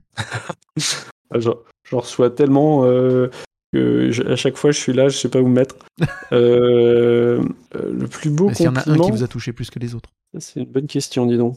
Ah, c'est un métier. Euh, alors ça, ça j'aurais du mal à m'en rappeler. Est-ce que c'était lors de convention, une convention, par exemple je, je, je, crois qu'en fait, on, on m'a fait plein de compliments, mais je crois qu'en fait, je suis tellement, tellement tordu que j'ai du mal à m'en rappeler. Mais effectivement, on m'en a fait plein et à chaque fois, c'est touchant. Euh, euh, le plus beau. Bah, je, pense que déjà qu'un quelqu'un qui est euh, daltonien et qui me dise qu'il adore mes couleurs, ça, ça, me plaît bien, ça déjà. moi j'aime bien, je trouve que ce compliment-là est pas mal. C'est très gentil, merci beaucoup. Celui-là, celui fera office de, de, de, de, compliment de l'année. Celui-là, il est pas mal. ça me touche, ça me touche et beaucoup. Ce qui me plaît beaucoup, moi, là, c'est que c'est pas tant le fait qu'on me fasse des compliments, c'est le fait euh, ben, que, par exemple, avec la sortie de Goldorak, mhm. euh, le fait que dès le début, j'ai été considéré comme auteur dans le groupe et que euh, on ait fait cette, euh, cette add-on pédagogique où on explique tous les pôles, le, du scénario à la couleur, en passant par les étapes du dessin, du storyboard je suis ravi de voir euh, que, que, en fait, euh, soudainement, je me suis retrouvé à faire plein d'interviews. Et dans chaque interview, il y avait des questions, enfin, euh, des interviews où on était tous les cinq, par exemple, ou trois, ou quatre, ou cinq. Et à chaque fois, il y avait des questions sur la couleur. Mmh. Ce qui est n'arrive pas d'habitude en fait. Mhm. Donc, donc en fait, le, travail qu'on a fait sur Goldorak, c'est-à-dire euh, finalement le, plus beau compliment, c'est d'avoir des, des, collègues qui, euh, que, que, je trouve euh, hyper talentueux, qui, qui aiment mon travail mhm. au point de vouloir le mettre en avant et, et derrière en fait les, les gens le, le, voient en fait. Mhm. Mais en fait, quelque part, c'est ça. Je, je, sais que Denis Bajram m'a fait beaucoup de compliments. Ça aussi, ça m'a touché. Parce que bon, c'est quand même, euh, c'est quand même pas non plus une bille en, couleur. Non, absolument. Enfin voilà, voilà. Je pense que c'est c'est ça, c'est un tout. Il n'y a pas, il y a, pas un compliment comme ça. Euh, il y a, y a plein, de petites choses et effectivement, ça fait ça fait du bien. C'est un métier qui est pas facile parce que des fois, il faut se convaincre qu'on n'est pas en train de faire de, de, de la merde. Mmh. Et, euh, et, et certains n'arrivent pas à entendre des compliments, d'autres les, les entendent que de manière de, temps en temps. Euh, ça, va, j'arrive à, prendre, en prendre quelques-uns comme ça, ça me nourrit, ça, ça redonne un peu d'énergie. Vous avez commencé un peu à en parler euh, tout au long de, l'interview, mais euh, venons-en à Goldorak. L'œuvre hommage au cultissime robot euh, de Gonagai, réalisé par les Avengers de la bande dessinée, un casting ahurissant. au dessin, Denis Bajram, Universal War One, Petit message personnel, I Love You Forever, Brice Cossu, Frugn, évidemment, Alexis Santenac, de nous.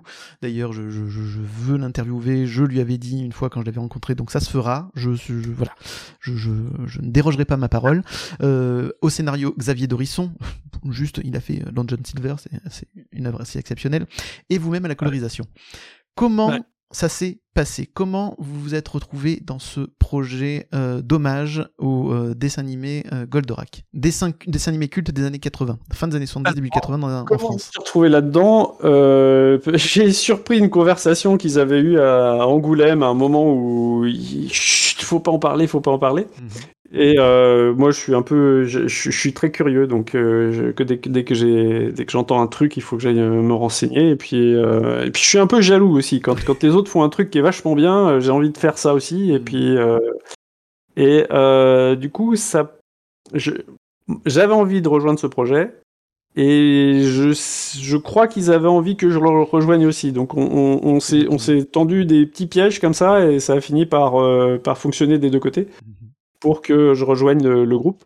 Euh, voilà, en fait, je me suis retrouvé là-dessus euh, parce que euh, j'ai été un petit peu quand, j'ai vu quand j'ai vu ce qu'ils avaient fait, je, trouvais ça magnifique, mais j'ai été taquin et puis je leur ai dit mais ah, si vous si vous changez ça, c'est mieux. bon, écoute, vu que tu veux faire le malin, tu nous rejoins. Ah bon, d'accord. Vraiment? Ah ben bon, ben tant mieux. Avec tous ces grands noms, on a un peu la pression quand même. Ouais, moi je, je sais pas, je ressens pas la je ressens pas la pression en fait. Hmm. Je, je je ressens pas ça. C'est comme je disais tout à l'heure. euh, on me dit euh, tiens, euh, est-ce qu'on fait ça Non, on n'y arrivera jamais. Bon bah ok, on le fait. j'ai pas j'ai pas ça. Je sais que les autres ont ressenti la pression. Et à un moment, à un moment, quand on fait un- quand même un album de 130 pages et qu'on y passe 6 mois quasiment non-stop, à 100 jours de congé et euh, on, on commence à être épuisé, on commence à être euh, très fatigué moralement, et euh, vient se greffer un paquet d'angoisses, de doutes.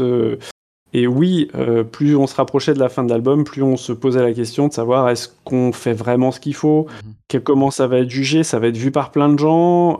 c'est pas tant un trac qu'une peur de, de, de déplaire ou. Enfin, c'est ouais, voilà, c'est ça se mélange, c'est pas très clair euh, avec la fatigue, tout ça. Bon, Mhm. bref.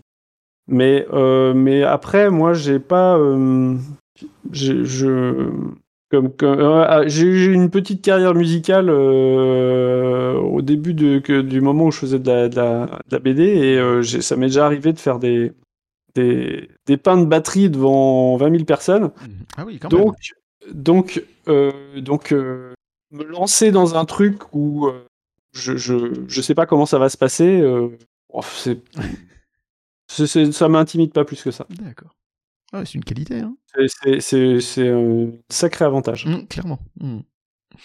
Euh, vous êtes né dans les années 80. Euh, quel était votre rapport à Goldorak dans votre jeunesse? Est-ce que c'était un dessin animé culte pour vous? Est-ce que vous ratiez jamais un épisode? Est-ce qu'il vous a marqué à l'époque? Alors, oui, ça m'a marqué, oui. euh, et puis oui, je- j'ai regardé ça beaucoup. euh, c'est un, c'était, c'était vraiment culte pour moi. Euh, je- j'ai, dessiné des Golgoth euh, quand j'étais petit. Enfin, euh, c'est vraiment, euh, ça m'a marqué. Après, moi, je suis plus, plus proche de la, la génération de, parce que on- il y a eu trois diffusions de Goldorak une en 78 et puis après une autre euh, jusqu'à la dernière en 86. Et euh, je suis plus un peu de la génération de Brice, euh, c'est-à-dire que quand moi j'ai découvert Goldorak, il y avait, il y avait plein d'autres choses en même temps. Tout à fait. Il faut peut-être dire aux auditeurs que, Goldorak, c'est ce qui a permis euh, l'entrée de la culture japonaise en France, les mangas, les dessins animés, etc. Parce qu'on pense toujours que c'est Dragon Ball, mais le tout premier, ça reste quand même euh, Goldorak à la télévision. Puis, et puis il a pas fait, il a pas, euh, il a bien fait le travail parce que la France est le deuxième pays consommateur de manga au monde. Donc, euh, donc euh, quand, quand je vois ça, il y a plein d'autres choses. Donc, euh, je, je suppose que Goldorak n'a peut-être pas été aussi impactant pour moi qu'il l'a été pour Xavier ou pour Denis, puisque quand c'est arrivé, il y avait, il y avait- il y avait que ça. Mhm. Mais ça m'a quand même franchement marqué parce que euh, c'était c'était bien en fait, c'était bien fait. euh, le, le- le rythme est bon, euh, les, ça raconte des choses. Alors quand, quand on n'a pas vu ça depuis depuis 30 ans, on peut euh, on a peut-être un souvenir diffus, on se dit ah bah c'était c'était gentillet, c'était machin. Non non non non non, c'était sombre. Il y avait des intrigues qui étaient euh, qui étaient euh, comment qui étaient euh, parfois dures, euh, parfois la, la première saison, il y a des choses un peu manichéennes, il y a des choses un petit peu un, un- un petit peu un peu faciles comme ça, mais dès la deuxième saison, on se, re- on, on se retrouve avec des des persos beaucoup plus complexes, que on se rend compte que des méchants euh, euh, ont des aspects euh, soit gentils, soit soit qui ils sont ils sont pas méchants par essence, ils sont ils sont soit ils sont mus par peur ou par le mensonge ou par enfin il y a des intrigues qui sont vraiment riches. Il y a, y a de la politique, il y a des il y a même des alors même que ça sort en, so- en 78, enfin que ça sort un peu avant, ça parle d'écologie. Ça parle de, il y a plein de thèmes forts euh, et qui sont très actuels en fait là-dedans. Euh, et quand on est petit, je pense qu'on on, on- on comprend pas euh, directement tout ça, mais mais ça nous donne une impression de pas être pris pour des cons en fait, pas, de pas je- je- de pas être pris pour des enfants. Tout à fait. Je, je pense que les enfants, faut pas les prendre pour des enfants, Mhm. faut les prendre pour des des des, des- Moi, moi, j'aimais bien, euh, j'aimais bien, je m'intéressais aux monstres, à la mythologie, je m'intéressais à plein de choses quand j'étais euh, petit et euh, et si on m'avait dit que c'était pas pour moi, que c'était pour des adultes, j'aurais pas compris et ça m'aurait agacé. Donc je trouve que Goldorak faisait ça, c'est qu'il racontait des histoires pour adultes. Alors bien sûr, hein, pas aussi complexes, mais quand même. hein. Il y avait des choses très intéressantes. Euh. le rapport, les rapports entre hommes et femmes aussi, quand on voit Phénicia arriver, la manière dont ça, ça bouscule tout le reste. Parce que la, première saison, par exemple, on n'a que Vénusia en tant que personnage féminin. Et en fait, elle a, elle a tendance un peu à crier dans le désert. Euh, quand, quand on l'écoute, euh, elle est tout, tout, le temps en train d'hurler euh, sur tout le monde, mais. Enfin, pas tout le temps, mais, mais on l'écoute pas trop. quand Phénicia arrive, en fait, ça permet de revaloriser le personnage de Vénusia, et Phénicia, elle fait tout mieux que tout le monde, même que les mecs, ce qui, ce qui, ce qui les embête. Et, et bah, ça donne une. Enfin, voilà, ça apporte une richesse. Pour que... un personnage féminin fort, c'était pas non plus euh, la panacée, hein. ça arrivait pas tout le temps. Ah bah ouais, et pourtant Phénicia, elle fait de la moto, elle se bat. Euh, quand elle veut arrimer le, le, l'Alcorac à Goldorak, elle le fait la première fois, alors que, alors que euh, Alcor, il lui a fallu plein de fois. Mhm. Donc d'ailleurs, sa réaction, c'est de dire ah ouais, mais c'est un coup de chance. Sauf qu'elle le refait et ça marche. Donc euh, c'est vraiment un personnage féminin fort. Moi j'adore ce personnage. Mhm. Et euh, donc voilà. Donc c'est une série qui est très riche. Alors pour le coup, comme pour beaucoup, comme pour pas mal de gens, euh, c'est quelque chose qui était sorti un, petit peu de mes radars. Je, je, je, je, vivais avec le souvenir de Goldorak.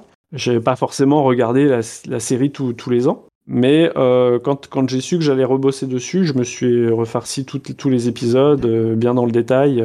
J'avais besoin de m'immerger vraiment dans, l'ambiance et, j'ai été.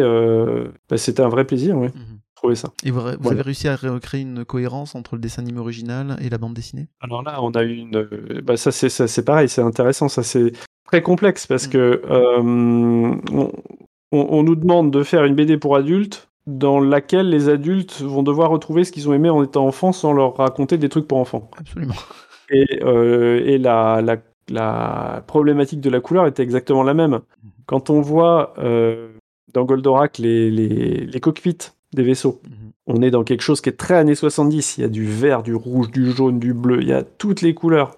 Euh, ça marche quand on a une image à la fois mhm. sur un écran. Mais quand vous commencez à avoir 9 cases dans une 8 euh, ou 9 cases et que vous commencez à faire un sapin de Noël, ça ne, ça ne, ça ne marche pas en termes de lisibilité. Donc en fait, il a fallu faire un, travail de tri, de qu'est-ce qu'on va garder, qu'est-ce qu'on va pas garder. Et euh, exactement ce que font, euh, ce que font des, des studios d'Hollywood avec Marvel quand, quand ils décident de, de réadapter de, de, vieux, de vieux héros et qu'ils veulent pas les mettre juste en collant euh, monochrome. Euh, moderniser sans trahir. Moderniser sans trahir, et ça c'est un, un, exercice extrêmement difficile. Par exemple, pour nous, il était hors de question de modifier le design de Goldorak. Mhm. Mais par contre, euh, si on voulait ramener Goldorak dans le présent, il fallait qu'on fasse tout un tas de choix au niveau des ambiances et de la couleur pour que, euh, par exemple, le centre avec ces immenses vérins là qui ressemblent à des sucres d'orge, mhm. Bah, ça, on pouvait pas les faire autrement. On était obligé de garder ça, mais euh, c'est extrêmement dur à, faire, de faire croire à ça. Mhm. Dire, bah, regardez, on a une station euh, spatiale, euh, mi-spatiale, mi-militaire, avec des, des, vérins qui ressemblent à des sucres d'orge. Enfin, c'est pas facile. Mais du coup, on a, on a dû, trahir, on a dû trahir mais on a dû choisir ce qu'on allait garder et euh, essayer de, de, restituer ce qui était le, le mieux, en fait, enfin le, plus essentiel, et puis des fois de faire un peu l'impasse sur deux trois, deux, trois détails. Vous avez, vous avez eu des retours de Gonagai sur votre adaptation? euh, Oui. Alors, euh, ça, c'est toute une histoire aussi, parce que on a, euh, on a cherché à savoir un peu ce que pensait le Japon de ce qu'on avait fait. Tout à fait. Et on a demandé à la traductrice, euh, de Cana, euh, de nous dire bon alors est-ce que ça leur a plu euh, Parce qu'on n'a pas de retour, on sait qu'ils ont signé, on, leur montrait tout, mhm. c'est-à-dire que tout a été validé, de, de, la, de, des, pages de, des pages de scénario jusqu'à la dernière couleur, jusqu'à même encore maintenant dès qu'on fait une expo ou quoi que ce soit, tout mhm. est validé par le Japon. Et on n'a pas de retour concernant leur avis. Et quand on lui a demandé ça, elle nous a dit c'est différent. D'accord. Comment ça, comment ça c'est différent? Qu'est-ce que ça veut dire? C'est plutôt une bonne chose Oui, c'est ça. C'est positif ou c'est négatif? Elle nous a dit c'est plutôt une bonne chose. Euh, c'est-à-dire qu'en fait, au Japon, ce qu'on fait avec la BD franco-belge, et en particulier avec Goldorak, où on a 160 pages, 130 pages d'histoire, euh, pour eux, ça, ne rentre pas du tout dans la, logique éditoriale de ce pays-là, enfin de, de, chez eux. c'est pour eux c'est un hardbook en fait. Oui. Donc imaginez qu'on compte en vendre euh, des milliers, des dizaines de milliers, voire des centaines de milliers. Euh, ça, ça c'est c'est pas possible. Enfin, ça, ça, ils savent pas comment commenter ça, quoi. Donc, euh, donc en fait, on est resté très longtemps sans avoir un avis. Mhm. Et à un moment, euh, pendant le confinement, la deuxième confinement, je crois, il y a eu euh, une espèce de festival numérique Mhm. organisé par, par Cana. Et on a fait une interview avec euh, Valentin Paco, qui, euh, à un moment, nous, donc on, on parlait de Goldorak, on expliquait aussi plein de questions sur comment ça s'est passé. Et euh, il nous a annoncé qu'il y avait une surprise pour nous. Et ils ont passé en direct alors qu'on était euh, donc en direct euh, sur nos, nos caméras chez nous. Une vidéo que Gonagai a enregistrée tout seul, où il est avec le bouquin et il dit euh, bah, la, la vidéo, on peut la retrouver en ligne, hein, je crois, hein, où il dit bon bah je oui parce qu'en plus il faut savoir que peu de temps avant on savait qu'il avait eu des petits problèmes de santé Mhm. Et, et euh, on savait pas trop euh, vu qu'il était allé à l'hôpital etc euh, on savait pas trop quel genre de gravité c'était et on avait une de nos craintes c'est qu'il ait vraiment quelque chose de grave et puis que et puis que qu'on on, on sache jamais ce qu'il en pensait Mhm. et là, donc, il- on le voit tout souriant avec le bouquin. Et puis, euh, bon, alors, euh, moi, j'aime beaucoup cette BD. Euh, les personnages, ils ont été traités comme il fallait. Mhm. Euh, c'est une vraie fierté pour moi euh, de, de pouvoir avoir ça. Euh, voilà, ça me fait, ça me fait très plaisir. Et puis, avec la banane et tout. Et nous, on est là, comme ça. merde, on est en direct. Ah putain. Enfin, ah merde, qu'est-ce qu'on fait? Et on était tout ému. D'ailleurs, je me demande si Xavier a pas fait, a pas d'écho à ce moment-là. Mais c'est la, la déco qui tombe bien. Exactement. Euh, Mais bon, voilà, on était, on avait enfin euh, son avis à lui et euh, ben, il était content et nous, ça nous, ça, ça nous allait. Bon, après, après, il y a, y a eu un autre moment où aussi, alors ça c'était pour Gonagai, mais c'est vrai que quand je parlais tout à l'heure du stress de savoir si on avait fait les choses bien ou pas, mais quand, quand l'album est sorti et qu'on a des, des fans, euh, quand je parle de fans, c'est fa- fans hardcore qui, qui, qui collectionnent tout, qui vivent et mangent Goldorak depuis, depuis 30 ans, qui sont arrivés, euh, il y en a un en particulier qui est arrivé, qui nous a fait des cadeaux, qui est arrivé avec des petits yeux humides pour nous dire vous avez fait exactement ce qu'on espérait, c'est-à-dire euh, vous n'êtes pas contenté simplement de, de- de- d'exploiter la licence en faisant un, un, un, un facsimilé d'épisode. Vous avez pris un risque, quoi. C'est, c'est, c'est ce qu'on espérait. euh. donc euh, là, là, on s'est dit oh, bon, c'est bon, ouf. Là, on peut souffler un coup, voilà. Mais oui, oui, pour pour Gonagai, du coup, euh, voilà, on avait la réponse et euh, c'était super parce que peu de temps après, en fait, on s'est même permis de demander à, à la responsable euh, communication de, de Cana, mais l'interview de, Goldor, de, de, de Gonagai, la- la- la- le passage là, ça c'est un truc, on lui a demandé, on l'a payé pour ça et tout ça. Non, non, non, non. Ah voilà, il a fait Non, naturellement. il l'a fait tout seul. Ah, ah, ça lui faisait plaisir. Donc bon, voilà, on était, on était aux anges. Bon, ça touche quand un auteur tel que Gonagai donc, euh, vous félicite pour votre travail, euh, surtout euh, en reprenant son œuvre. Ah oui, oui, bah oui, c'est énorme. Enfin, euh, enfin, euh, oui, bah c'est grâce à lui qu'on a le manga. Enfin, grâce à lui et à quelques autres aussi, mais euh, en partie grâce à lui qu'on a du une culture manga ici. Donc oui, c'est énorme. C'est, enfin, oui, je sais pas comment décrire ça. En tout cas, je vous sens toujours très ému de parler de cette, cette expérience, du coup. Euh, en dehors de Goldorak, quels étaient les dessins animés qui vous ont marqué quand vous étiez jeune? Parce que vous êtes né euh, en 1980, donc je suppose que vous êtes de la génération euh, Club Dorothée. Mais voilà, Oui, c'était quoi les dessins animés Bah, qui vous marquaient le plus? Il y en a plein. hein. Il y en a plein. Je crois que les Chevaliers du Zodiaque. Euh... On a Ken le Survivant aussi. Mhm. Même si, euh, même si euh, c'était un saccage, les doublages, ce, ce truc-là. Mais c'est vrai que ça m'a marqué. euh, les, les Chevaliers du Zodiaque, ouais, je pense que c'est un des, un des trucs qui m'a le plus marqué aussi. Ouais, ouais, c'est ouais, c'est c'est absolument génial. Tout, tout l'épisode du Sanctuaire. hein. Mhm. Euh, Qu'est-ce qu'il pourrait y avoir d'autre? Après, il y avait, il y avait des trucs que, que- Enfin, il y avait tellement de choses, mais, mais euh, des choses dont je ne me rappelle plus. Donc, Mhm. après, on pourrait mettre aussi, mais c'est pas, pas, enfin, pas vraiment japonais non plus, c'est euh, bah, Ulysse 31. Ça, c'est Mhm. c'est- quelque chose d'assez- fort qui a, qui, a laissé, euh, qui a laissé quand même un sacré souvenir. Mhm. Bah, en fait, il y avait pas mal de choses qui me plaisaient, euh, qui me plaisaient bien, mais euh, des dés qui ont vraiment laissé une trace euh, importante comme ça, et au point que je veuille les revoir, c'est surtout le Chevalier du Zodiaque. D'accord. Ouais. Mais quand je vois ce qu'ils ont maintenant, les, les, les, enfants et les jeunes en, en qualité d'anime, voilà. Il y, a quoi? Donc vous continuez à regarder des dessins animés. Vous parliez tout à l'heure de Samurai Champloo. Est-ce que vous regardez d'autres dessins animés? Complètement, oui. beaucoup de choses plein de choses. Euh, j'avais bien aimé Fairy Tail. Mhm. Mais bon, la, musique est. Enfin, bon, les, choix musicaux des, animes sont quand même assez, euh, assez incroyables. Euh, non, actuellement, là, l'anime, manga et anime qui, qui, qui claquent tout, c'est My Hero Academia. Mhm. Bah, J'avais bien aimé la première saison de One Punch Man. Ouais, j'essaie de suivre un peu ce qui se passe. Bon, là, ça commence, c'est des trucs qui commencent à dater, ça un peu. Ça fait quelques années déjà. Je sais pas, sais pas ce qui sort exactement en ce moment, mais là, là, on se rend compte que sur, euh, bon, c'est surtout, euh, je regarde surtout ce qui m'est accessible facilement, donc euh, surtout ce que je vois sur Netflix. Voilà. Et justement, Arkane, Wakfu, tout ça qui sont accessibles sur Netflix. Arkane qui a tout déchiré l'année dernière. Est-ce que, voilà, ce sont des choses qui vous Alors, Wakfu, je connaissais pas du tout mhm. et j'avais un a priori dessus. Et c'est ma copine qui m'a dit mais il faut que tu regardes ça. Madame a du goût. J'avais, j'avais, j'avais bien aimé Avatar, mmh. euh, beaucoup aimé Avatar et Legend of Korra. C'est vraiment. D'ailleurs, euh, ils vont sortir un film l'année prochaine, l'année après, et encore après. Mmh. Je me réjouis.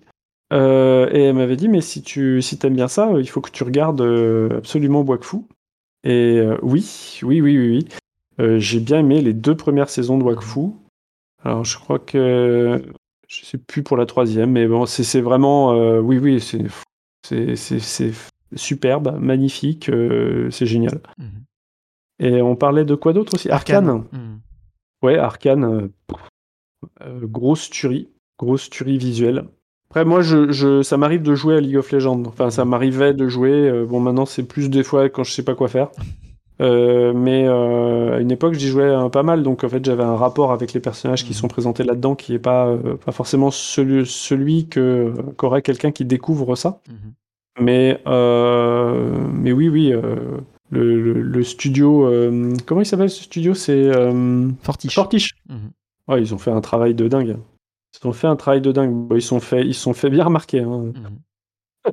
à juste titre, c'est un travail assez exceptionnel. Vous aimez énormément donc l'animation. Travailler sur un dessin animé, ça vous tenterait? Ouais, mais je vois pas vraiment, à part en termes de, de, de, de comment de, de, direction artistique. En fait, je, mais ma, la technique que j'exerce en tant que coloriste euh, correspond pas du tout aux techniques euh, que qu'on utilise dans le dessin animé. Euh, je serais largué en termes de logiciel, en termes de. Donc c'est deux univers, pour moi qui suis néophyte du coup, ce sont deux univers totalement différents. Avec des, des, processus de fabrication qui sont complètement différents. Mhm. alors, bien sûr, il y a des dessinateurs qui peuvent travailler dans l'animation et travailler dans la BD, mais c'est pas la même chose. Mhm. Euh, l'animation, on travaille en équipe, on travaille, euh, on a des pôles très très euh, très très particuliers, etc. avec beaucoup de gens. Quand on fait une BD, c'est un auteur qui doit tout faire. Mhm. Et en plus, il doit, il doit le faire pas comme on fait une animation.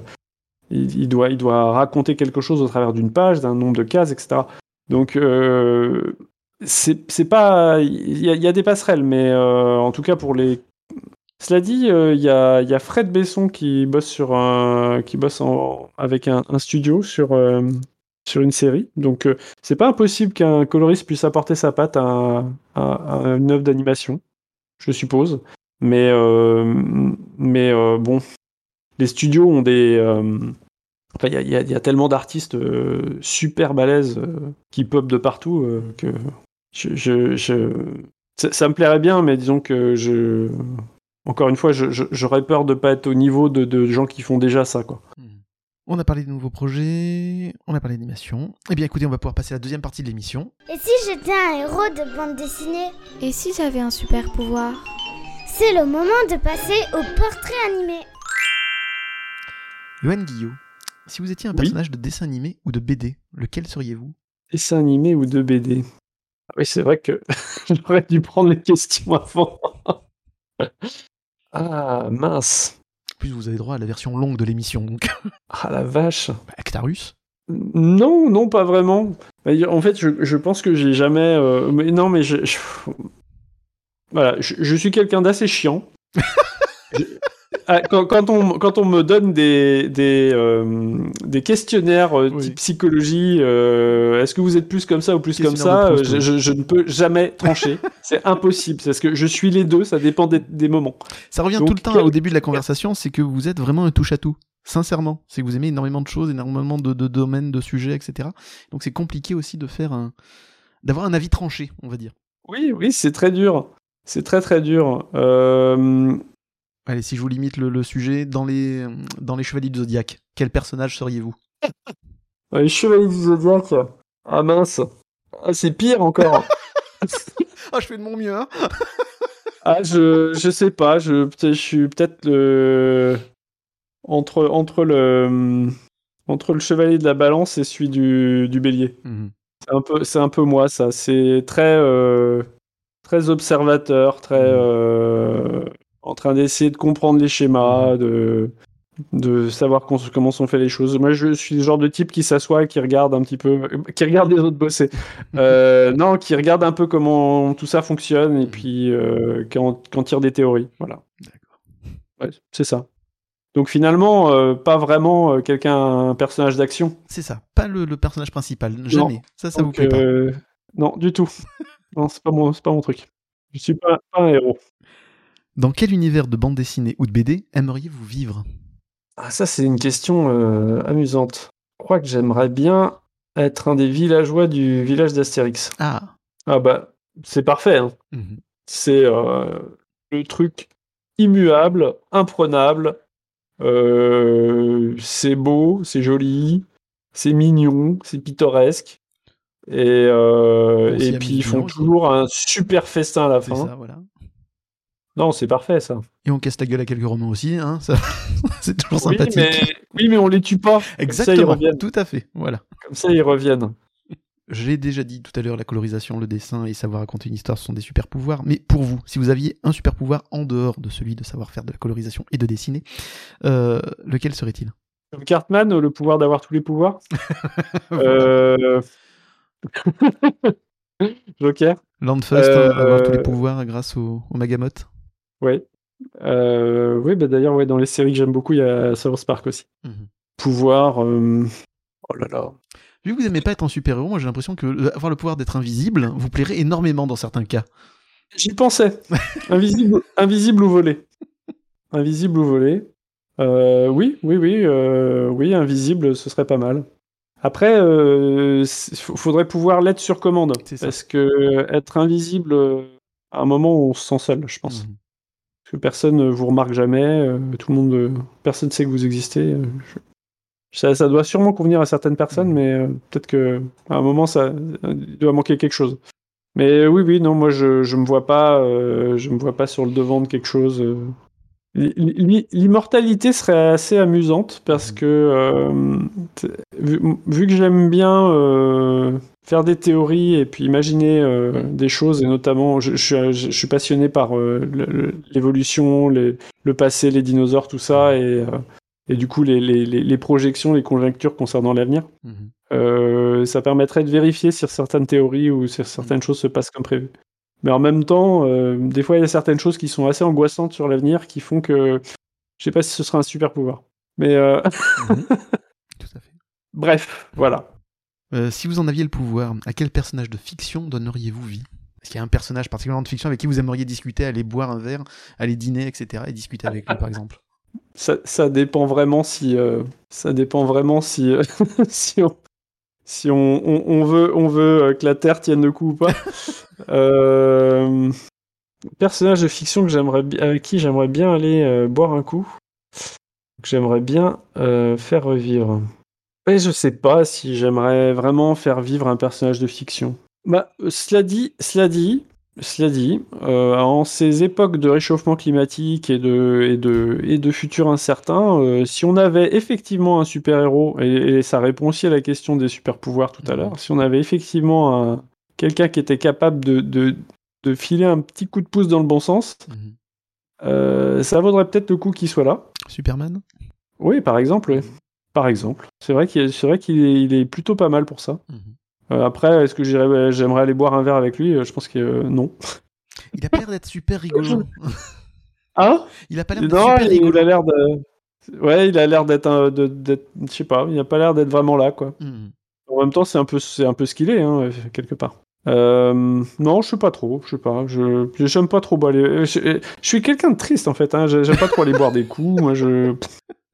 Non, non, non. Euh, j'aime bien les personnes fiction pour ce qu'ils sont en fait. Euh, je, je, me rappelle toujours de ce film, la Last Action Hero, quand, quand le personnage de fiction vient dans, le, dans la réalité mhm. et que, en fait, d'une certaine manière, il, il, prend un coup parce que ça, ça le déprime, en fait, la réalité. Il se rend compte que moi, j'aurais trop peur que le personnage de fiction que je ramène soit, soit complètement inadapté. Ou... Euh, non, non, non, non, je, je ferais pas ça.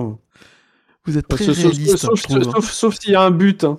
Pardon? Je, vous trouve très réaliste en fait dans l'idée. Si je fais revenir un super-héros euh, ou un personnage de fiction, qu'est-ce que ça va entraîner dans la vraie vie? Vous vous dites pas juste je vais papoter avec lui, euh, il va me raconter ses aventures, il va pas me dire ce qu'il a ressenti, etc. C'est vous vous dites oh punaise, je vais je vais créer en fait un, effet en chaîne qui va être une catastrophe.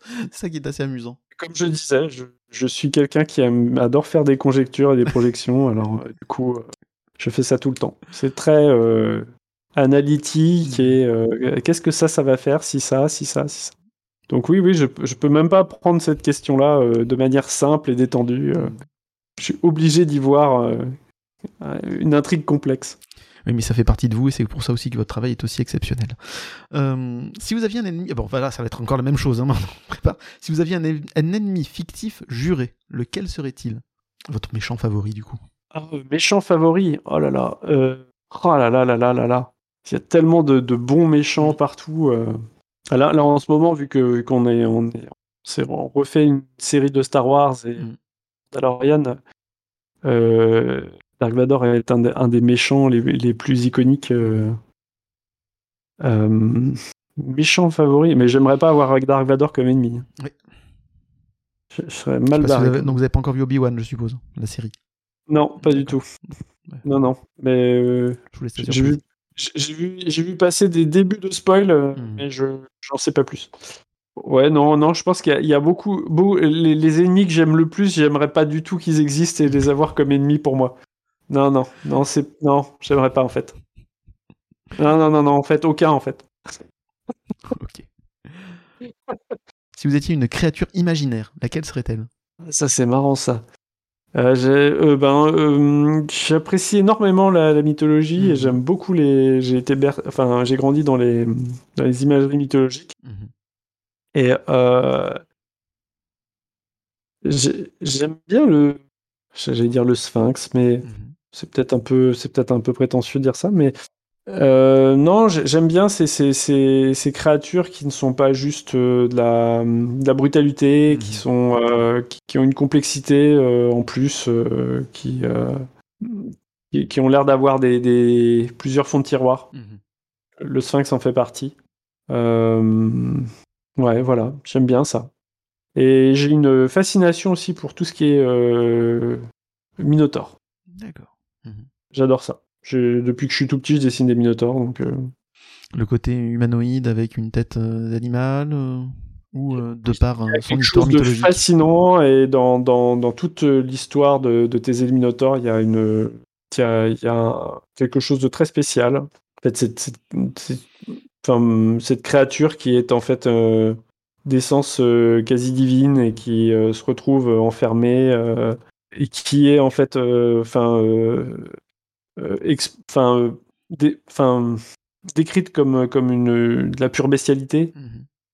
Euh, en fait, il y, a, une, une, espèce de. Dans la, le drama qu'il y a entre, entre Thésée et le Minotaure, il y a quelque chose de, que j'adore. Et le Minotaure, ça m'a toujours fasciné. Je sais pas, c'est. Le, il y a une, dans le dessin qui a une tête de taureau, il y a une force, il y a quelque chose. Enfin, voilà. Je, je ne me l'explique pas. Si vous étiez un objet magique, lequel serait-il? Un objet magique. Euh, voilà, un objet magique. Alors, je, ça, inclut les objets en général ou? J'ai toujours été euh, marqué par, euh, par les, chuchotements dans. Comment il s'appelle ce, ce bouquin, cette nouvelle de Lovecraft là? Murmure dans, les, dans, dans, la nuit ou un truc comme ça, mhm. avec les, les, les, migots qui captent les cerveaux des, scientifiques et qui leur donnent une forme de vie immortelle ailleurs, mais sans corps. Alors c'est assez drôle en fait, c'est à un moment, c'est le rapport entre le corps et l'esprit où l'esprit existe en, dehors du corps. Mmh et D'ailleurs, c'est des, questions qui, arriveront un peu sur la, table euh, dans, quelques, dans quelques décennies. C'est la numérisation de la pensée, ce genre de choses. Euh, Tiens, vous aviez vu la série euh, Years and Years qui non, était du HBO anglais, et ils en parlent un peu de ça, justement, la, la numérisation de l'esprit. Donc voilà, je, vous conseille. Hein. Ouais, bah, ce serait. en soi, c'est. c'est un objet magique, en fait. Quelque... Enfin, c'est une technologie magique. Donc, mmh. Donc voilà, on va, on va dire que c'est ça. Je ne sais pas si, je serais ça, mais ça, c'est un objet suffisamment magique pour moi. Voilà, ça me plaît bien ça. Merci beaucoup, Yoann euh, Guillaume, pour vos réponses. Donc on passe maintenant à la troisième partie de l'émission. C'est le conseil de Décoinstabule. Pour la partie conseil de l'émission, j'ai la chance de recevoir l'un des membres du trio de l'excellent podcast PCF Manga. Il est d'ailleurs le grand P de PCF. C'est Monsieur Dose. Euh, Dose, bonjour. Merci d'avoir accepté de participer à l'émission. Salut, bah écoute, merci beaucoup de m'avoir invité. Extrêmement plaisir d'être avec toi ce soir c'est partagé. Euh, mais avant que tu nous présentes une œuvre qui t'a marqué, cher camarade, hein, je lève le point d'ailleurs pour ceux qui n'ont pas la vidéo, euh, peux-tu expliquer à nos auditeurs ce que signifie l'acronyme PCF et donc pourquoi je t'ai surnommé le grand P? Alors en fait, PCF, de, le truc le plus important à dire, c'est que ça n'a rien à voir avec le communisme. C'était pas clair clair à la base hein, quand même. Surtout le logo hein, aussi. Ah, c'est clair. Et hum, donc en fait, ça a l'acronyme qui veut dire pastis coco fricadelle, mhm. parce que en fait, euh, Max, euh, Joe et moi, on est un peu éloignés géographiquement, et donc du coup, euh, avec toutes les nouvelles technologies et tout ce qu'on peut faire aujourd'hui, on trouvait c'est sympa de pouvoir enregistrer les podcasts à distance. Mhm. Donc on voulait refléter un peu le fait qu'on ait des localisations géographiques un peu loin. Mhm. Donc en fait, le pastis, ça représente Marseille, donc là où j'habite. Coco, donc c'est la Martinique donc. Jo qui est extrêmement loin. Donc, ah oui, ça, c'est peu dire, oui. Tu m'étonnes. Et Max, du coup, qui représente avec Fricadelle, le F pour Fricadelle. Donc Max parce qu'il est dans le nord. Mhm.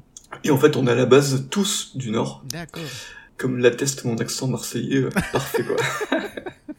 Il y a des Marseillais qui n'ont pas d'accent non plus, ne t'en fais pas. Euh, bah, écoute, merci beaucoup pour cette explication.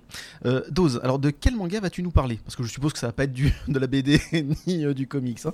Donc voilà, de quel manga vas-tu nous parler? Non, mais je vais te parler d'un manga dont l'auteur est un grand fan de Jean Giraud. Ah C'est pas mal quoi. Oui, c'est pas mal comme référence. Donc je vais vous parler de, de Blame, ou de Blame, qui est un manga écrit par, dessiné par Tsutomu Nihei, mhm. qui est un manga qui date de 1998 et qui est sorti en France en 2000. Voilà, chez Glénat. Et je crois qu'il y a d'ailleurs une réédition euh, de luxe là, hein, qui vient de sortir. Ouais, c'est ça. Donc c'est, je crois que c'était en, 10 tomes euh, en petit format mhm. et en 6 mégatomes euh, en grand format qui sont mhm. magnifiques en plus. Mhm. Absolument. Donc alors pourquoi avoir choisi ce, ce manga? Et de quoi parle-t-il? Alors du coup, euh, ce que ça parle. En fait, c'est un peu compliqué parce que il n'y a pas vraiment de scénario. Mhm. En fait, je vais vous parler un peu de comment on est installé dans le manga quand on ouvre le premier tome. Mhm. Donc en fait, on arrive et on arrive dans donc à travers les yeux de le, héros principal qui s'appelle Kili, euh, qui se retrouve en fait qui est dans un monde euh, entouré d'une sorte de structure immense architecturale. En fait, on voit que des bâtiments à perte de vue, on voit pas le sol et on voit pas le ciel. Et donc l'histoire en gros de Blame, c'est euh, Killy est à la recherche de quelque chose de spécifique, et il va arpenter euh, ces énormes structures en se confrontant à des ennemis, en se faisant des alliances, etc. tout au long. Euh, et voilà, c'est tout le but des dix tomes de, de Blame, c'est l'aventure qu'on suit avec Killy pour euh, voir s'il arrive à s'en sortir quoi. D'accord. Voilà, donc il n'y a pas de scénario vraiment euh, explicite mhm. et c'est ce que c'est à l'époque pourquoi j'avais vraiment kiffé parce que donc en fait dans les années 2000 moi j'avais 18 euh, ans mhm. et du coup en fait c'était c'était la transition où je passais de on va dire Dragon Ball mhm. à euh, Akira à des mangas plus adultes Gun et Blame quoi Et voilà, donc j'ai commencé par Gum. Gum, c'était un de mes tout premiers mangas. Et euh, déjà, je prenais ma première claque où euh, tu, tu lis un manga pour les grands, quoi, pour les adultes. C'était ultra impressionnant. Mais ça reste assez structuré en termes d'histoire. Euh. Et Akira aussi, c'est un peu plus court. Mais c'est pareil, un scénario qui est développé, qui est assez facile. Et Blame, c'était vraiment le premier où une couche en plus, où en fait, le scénario, il éclate. Qu'on on suit pas vraiment le scénario. Et en fait, on accompagne euh, euh, donc euh, le héros, dans un monde complètement post-apocalyptique, mais qui est complètement différent du post-apo que de Akira ou de, de Gun, quoi. Du coup, c'est du, c'est du cyberpunk aussi. Mais j'ai l'impression qu'à l'époque, j'ai l'impression que Blame, c'était tellement beaucoup plus loin et beaucoup plus fort dans le, la créativité SF que c'est ce qui m'avait marqué le plus et c'est pour ça que je parlais un peu justement de ce manga là quoi. Pour toi, c'est plus une œuvre graphique du coup? Que scénaristique. Ouais. Hmm. T'en prends plein les yeux à chaque fois quoi. Exactement. Hmm. Et en plus, c'est vraiment un manga que je relis euh, tous les quelques années. Hmm. Et à chaque fois, je me reprends la même, euh, je ressens la même sensation que j'avais euh, à ma première lecture quand j'avais 18 balais, quoi. C'est ça qui est assez impressionnant et, et chouette, quoi. Et est-ce qu'à chaque fois que tu le relis, tu redécouvres certaines choses? Tu, tu découvres des, certaines choses nouvelles, du coup? Oui, je comprends de mieux en mieux le scénario, qui est à la base incompréhensible. Enfin, c'est très très obscur. Mhm. Et je me souviens à l'époque, euh, je lisais, j'arpentais tous les forums imaginables, c'était un peu les débuts de Internet presque, quoi. Et du coup, euh, c'était les vieux forums, euh, et donc on posait des questions, et personne ne savait répondre, on est sur les forums américains ou anglais, qu'ils avaient aussi. Ils comprenaient pas mieux et tout, et donc en fait, c'était vraiment un manga où il fallait, enfin, on pouvait que essayer de réfléchir soi-même mhm. de ce que pouvez signifier à nos yeux la, la fin, le scénario, les explications. Et ça, c'est pareil, c'était quelque chose qui était un peu différent de ce qu'on avait. Alors que les mangas que je disais à cette époque, t'avais des réponses. Les fins étaient pas toujours parfaites parce que ça reste des mangas des fois ont des fins pas géniales, très ouvertes.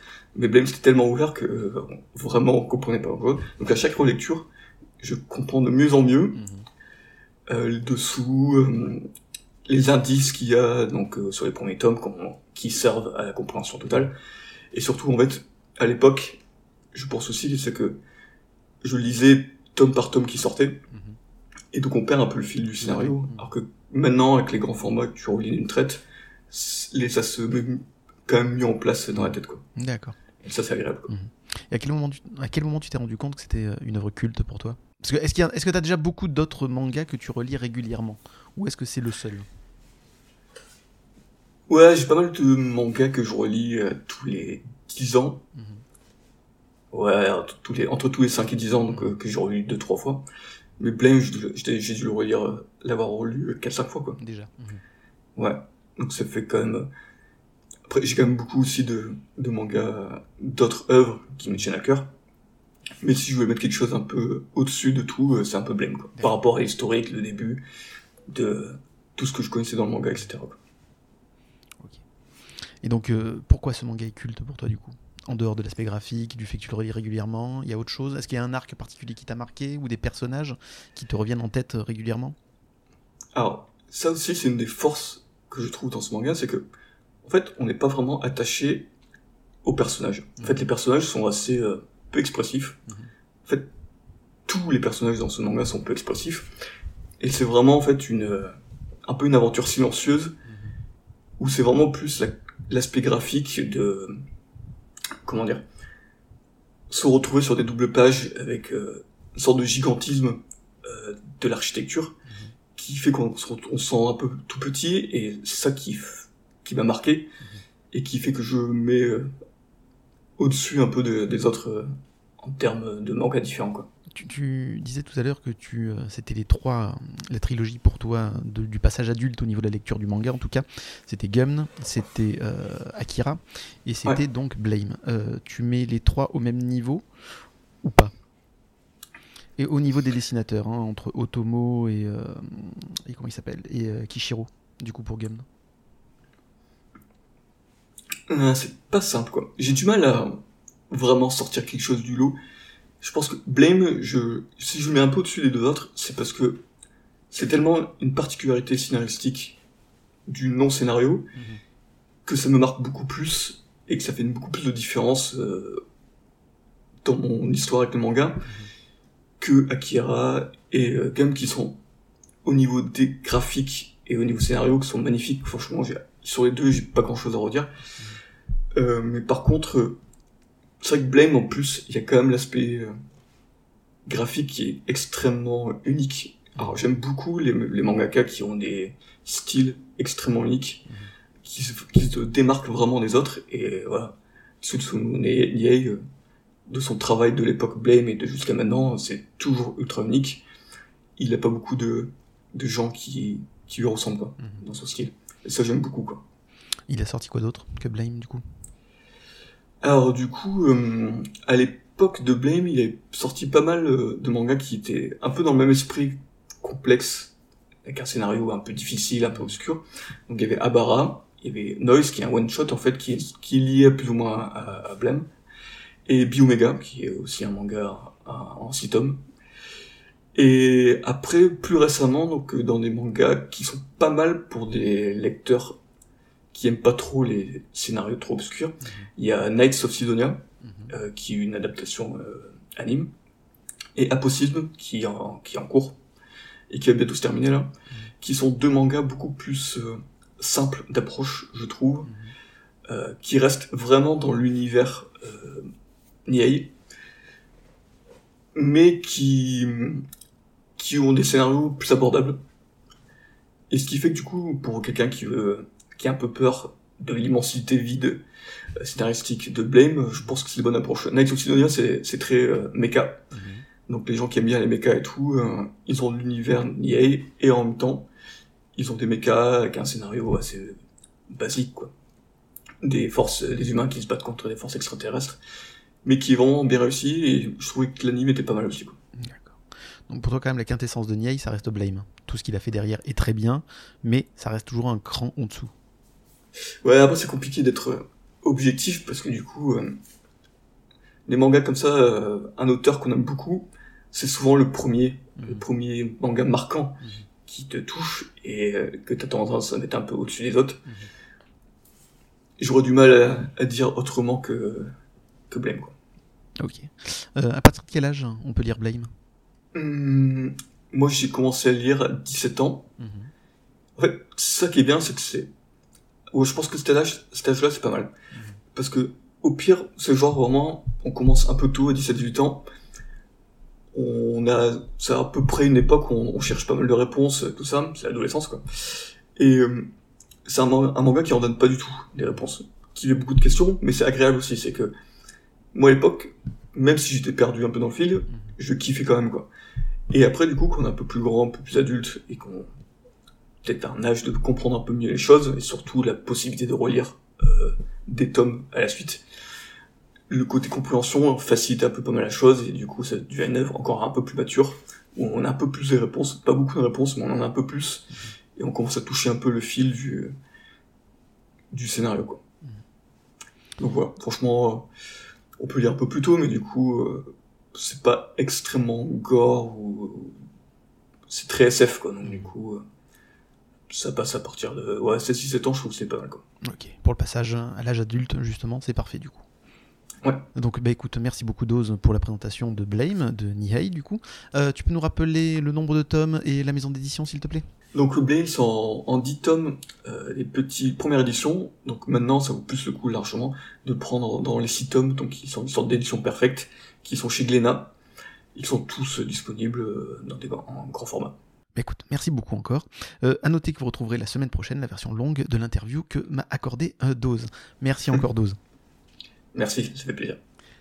Euh, Johan Guillot, est-ce que vous aviez lu Blame Pas du tout. Est-ce que ça vous a donné envie de découvrir Blame Euh, plutôt, ouais. Est-ce que c'est votre style de, de manga, justement? Je sais pas vraiment quel est mon style de manga parce que j'en ai pas lu assez pour savoir si j'ai vraiment un style de manga. Euh, j'ai en fait, on m'a conseillé des choses que j'ai lues, que j'ai souvent trouvé très bien, euh, mais après, euh, j'ai pas, j'en ai pas compulsé suffisamment pour savoir quel est mon style. Après, là, j'ai pendant que pendant qu'on en parlait, je regardais un petit peu le, le dessin. Mhm. Euh, je sais pas trop si c'est mon truc. Mhm. Je sais pas trop si je me retrouverai là-dedans. Mais, mais par contre, oui, je serais curieux de, de jeter un œil. Ouais on s'est rendu compte tout au long de l'interview que vous aimiez énormément les dessins animés, les mangas animés, etc.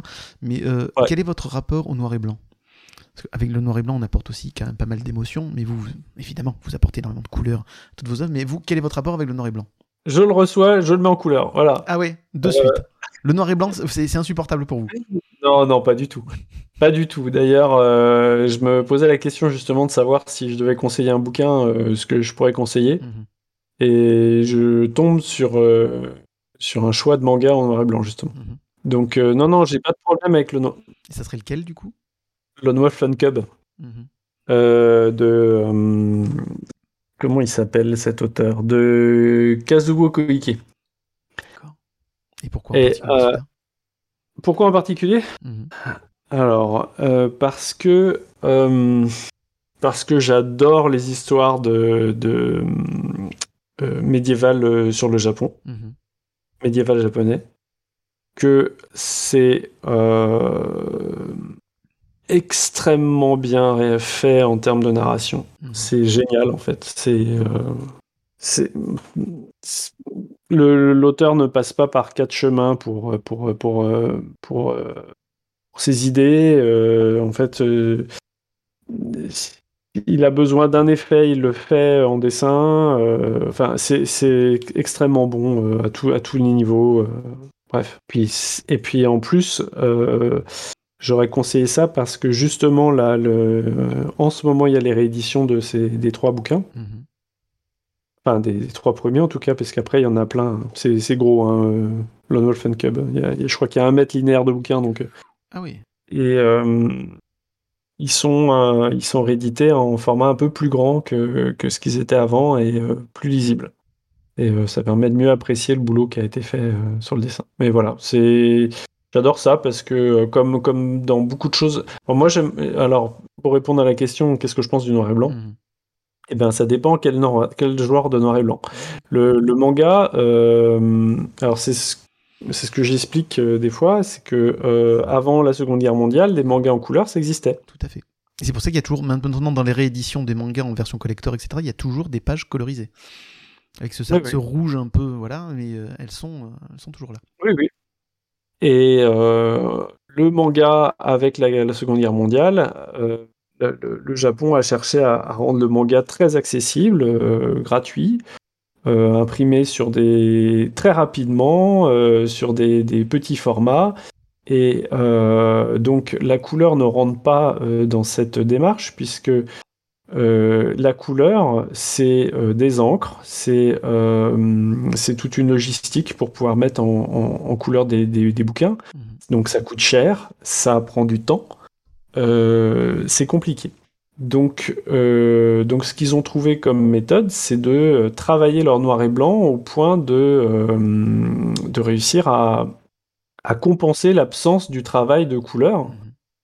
Puisque la couleur ne fait pas que mettre, quand on fait de la couleur dans une bande dessinée, on ne fait pas que mettre de la couleur, on, va aussi appuyer le dessin. Il y a beaucoup de BD actuellement où les, dessinateurs ne vont pas faire leur, leur modelé, ils ne laissent que le trait noir, il n'y a pas, il a pas, il a pas de, de de résidus de modelé ou de, ou de volume. Euh, le volume est dans la, la, la, la, structure même des personnages tels qu'ils sont dessinés, mais il n'est pas représenté avec une matière visible. Euh, donc la couleur va remplir ce rôle. Euh, dans le manga, ils ont fait le choix, enfin à un moment, par, pour des raisons d'économie, de, de, ne pas avoir de couleur. Et et du coup, ils ont comment Ils ont trouvé tout, un, tout, tout, plein de systèmes pour, euh, pour, euh, pour détacher les plans, euh, pour, pour justement générer la lumière, les clairs obscurs, etc. Et, et, ils y sont arrivés, certains y sont arrivés avec un, un brio phénoménal. donc donc il y, y, a des choses en noir et blanc que j'aime beaucoup. Mmh. Je pense pas que tout ait besoin d'être en couleur. Mais, mais par contre, je, je pense qu'il y a beaucoup d'œuvres de manga, quand euh, on a les moyens de le faire, on essaye de mettre de la couleur dedans. Mmh, je pense que dans les années à venir, si s'il n'y a pas de grands bouleversements, euh, je pense qu'on va voir arriver beaucoup plus de mangas couleur. Enfin, c'est possible, ce serait pas, ce serait pas étonnant. Peut-être que ça n'arrivera pas, mais euh, j'en sais rien. Mais euh, ce serait pas, ce serait pas surprenant. En tout cas, j'arrive, je, vois de plus en plus arriver dans les librairies des webtoons qui sont eux euh, mis en version papier et en couleur. Je suis pas très fan de, la qualité du travail ni de la couleur qui y sont, mais voilà, je vois ça arriver de plus en plus. Oui, après la qualité du travail, ça, ça dépend de tellement de paramètres que si, si, si, le, si l'auteur est payé au lance-pierre, euh, il faut qu'il aille vite. Et, euh, Alors j'ai tendance à croire euh, qu'il n'y a pas que ça, c'est-à-dire que le webtoon est fait pour être mis énormément d'épisodes au fur et à mesure pour satisfaire les lecteurs, ainsi de suite, et que par conséquent l'auteur n'a pas le temps aussi de pouvoir passer plus de temps sur ses planches. Et alors la couleur, c'est la même chose.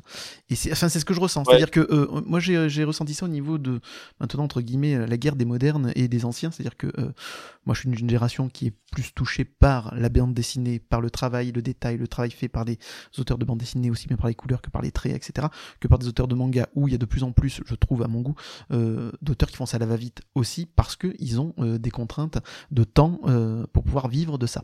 Donc pas tout, il y a de très très grandes sagas de, bande de manga avec de, très très grandes qualités graphiques, mais il y a aussi beaucoup de déchets, je trouve, et que ce soit aussi dans la bande dessinée d'ailleurs, il y en a quelques-unes aussi hein, parce qu'il faut vendre, mais j'ai l'impression que le webtoon maintenant c'est la fin de ça. C'est-à-dire que le manga était aussi de plus en plus rapide pour sortir et pour satisfaire le public, et que le webtoon va encore à une vitesse supérieure, et que par conséquent la qualité s'en ressent. C'est mon avis personnel, je verrai si je suis un vieux con dans quelques temps, mais voilà, c'est mon impression. Euh, oui, non, non, je suis assez d'accord. Euh, après, après euh, ça, dépend ce qu'on fait. Qu'on qu'est-ce qu'on fait pour qui mm. et, One Piece c'est pas il y a, pas, pas, un travail de fignolage de ouf hein, euh, sur les pages de One Piece hein, euh, c'est quand même il y a, y, a, y a, plein de mangas qui sont devenus célèbres où c'est plutôt un dessin euh, pas forcément hyper travaillé un peu torché mais qui apporte autre chose. Mhm.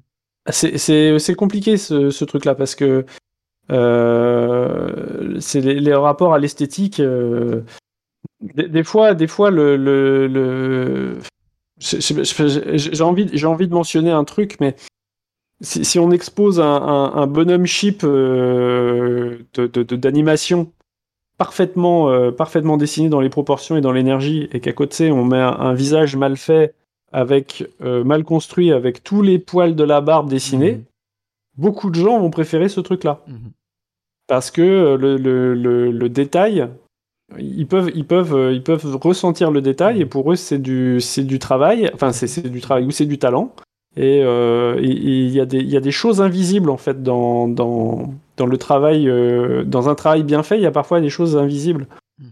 Donc c'est très compliqué de dire qu'est-ce qui marche ou qu'est-ce qui marche pas et qu'est-ce qui marchera et qu'est-ce qui marchera pas. Peut-être que il y a certains trucs euh, qui, qui, s'affranchissent d'une esthétique euh, compliquée ou très travaillée parce que c'est pas le cœur de ce que ça raconte. Mhm.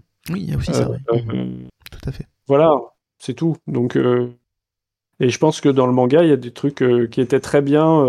il y a des, des, histoires très bien, mais qui n'étaient pas forcément très bien dessinées. mais au final, ça a créé un style particulier. Enfin, voilà.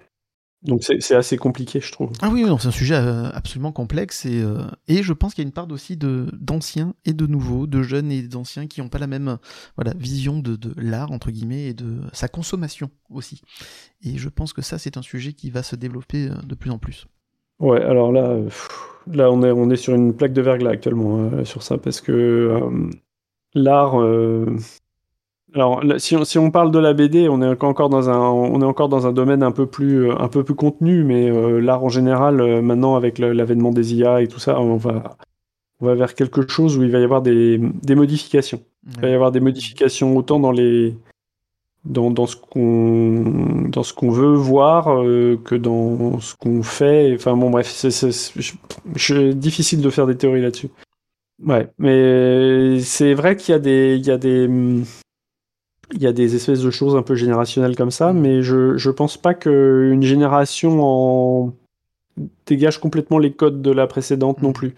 Euh, des fois, euh, des fois avec l'âge, on change d'avis sur certains trucs aussi. Mm-hmm. Et on reste pas euh, ce que ce qu'on a pu être à un certain âge n'est plus ce qu'on est à un autre âge et c'est pas on n'est pas toujours représentatif de la génération qu'on est censé représenter. Mm-hmm. Donc bon, on verra bien.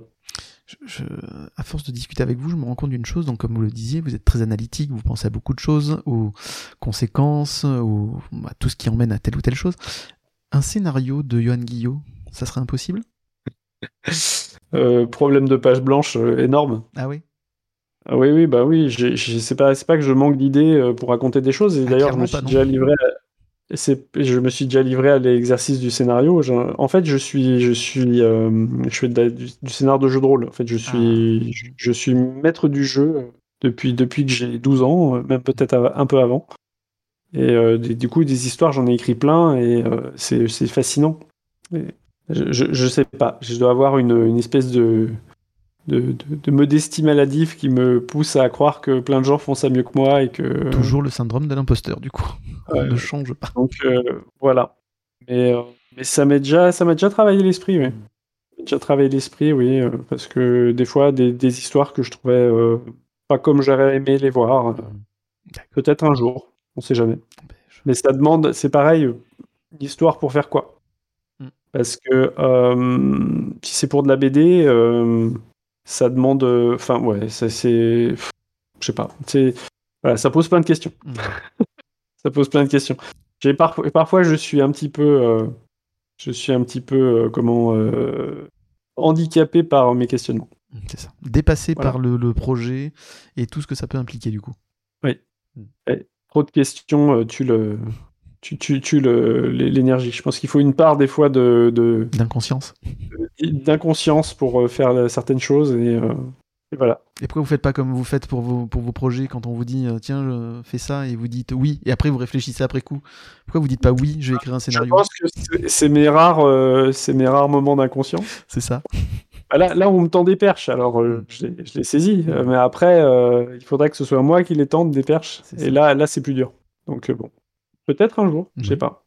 Eh bien écoutez, en tout cas, moi je croise les doigts et je pense que ça sera possible et que ça sera très très bien. Mais bon, voilà, l'avenir nous le dira.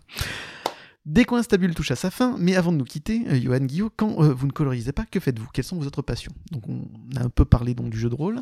Y a-t-il d'autres passions que la colorisation, la bande dessinée et les, animés? Je...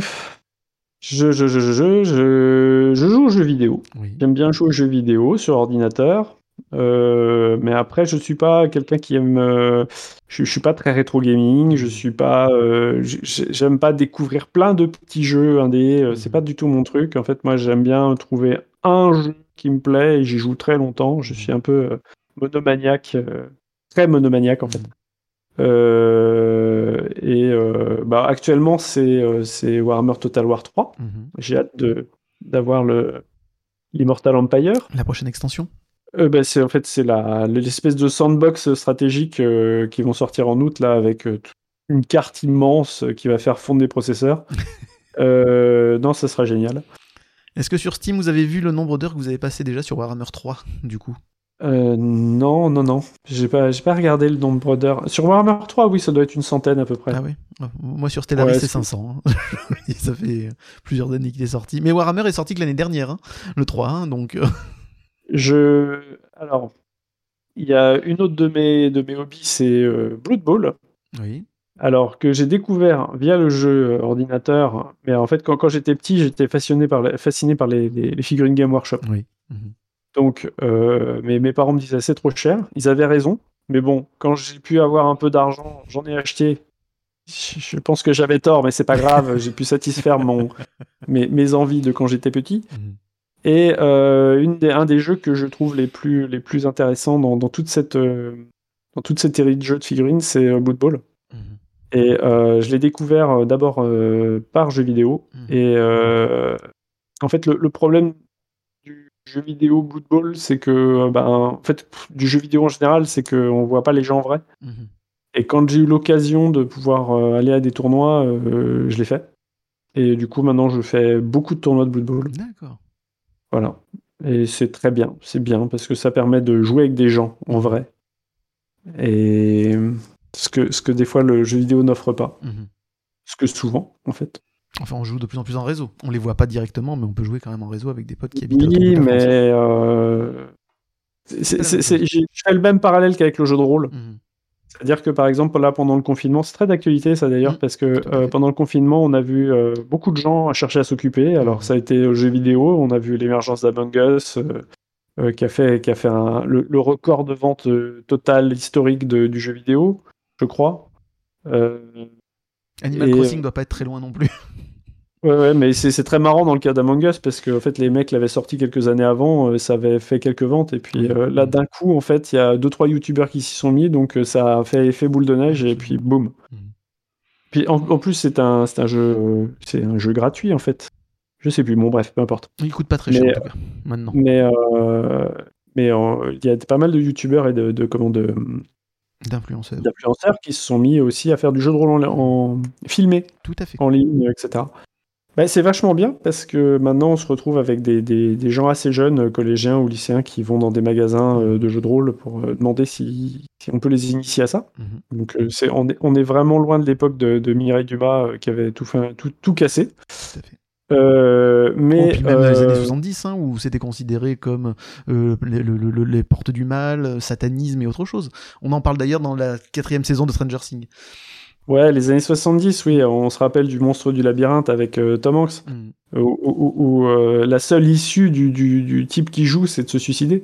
Mais euh, le- dans les années, tout, tout début des années 90, il y a eu aussi un, un reportage sur Bas les masques avec euh, Mireille Dumas, où en fait ils ont fait une analogie entre le jeu de rôle, les, les sectes, les, On a toujours du retard Ouais. en France. et, euh, et ça, ça a eu un effet. euh, tous les clubs ont été fermés d'un coup. Enfin, il y avait plein de collèges où on faisait du jeu de rôle. Et, euh, bref, ça, a pris un, effet incroyablement négatif sur cette activité. Et là, ça revient. Ça revient petit à petit, ça revient. Parce que avec, avec le, retour massif du jeu de société, Mhm. Euh, le jeu de société euh, se, se porte très très bien et euh, on commence à avoir des crossovers entre jeux de société, jeux société et, et jeux de rôle comme à l'époque HeroQuest. Mhm. Mais, mais oui, du coup, le, le- le jeu de rôle, c'est vraiment une activité que je que je je- j'encourage, que je Mhm. que je pratique, que- pas pas autant quand j'étais au lycée, bien sûr, mais mais c'est vraiment, j'adore ça en fait. C'est vraiment une sorte de, de, de- de jeu de société amélioré, euh, une excellente manière de passer du temps avec ses amis euh, Tout à fait. au lieu de, de, de boire des coups et de parler des soirées où on a bu des coups. C'est ça, exactement. Est-ce que vous aviez lu le. alors, C'est un comics, euh, Le Maître du Donjon? Sur la vie de Francis Gigax. Francis, je sais pas si c'est Francis Non, j'ai pas lu ça du tout. Et mais c'est passionnant. C'est euh, un comics que je relis de temps en temps et c'est passionnant de voir comment ça s'est créé. Je vais prendre mon crayon et je vais aller voir ça. Le dessin est pas top, mais on... ça ça m'a beaucoup plu. L'histoire est vraiment passionnante sur lui, sur comment il a créé donc Donjons et Dragons avec euh, ses, ses autres collègues, etc. D'où vient, là ça venait des, des- des jeux de guerre euh, à la base aussi, réalistes, ainsi de suite. Voilà. Et le fait que tout le monde peut se créer sa propre histoire, c'est ça qui est fort. Et c'est ça qui Mhm. était, voilà, ce qui était puissant dans le jeu de rôle, c'est que chacun pouvait s'inventer son histoire en se créant des règles, en améliorant les règles déjà existantes, etc.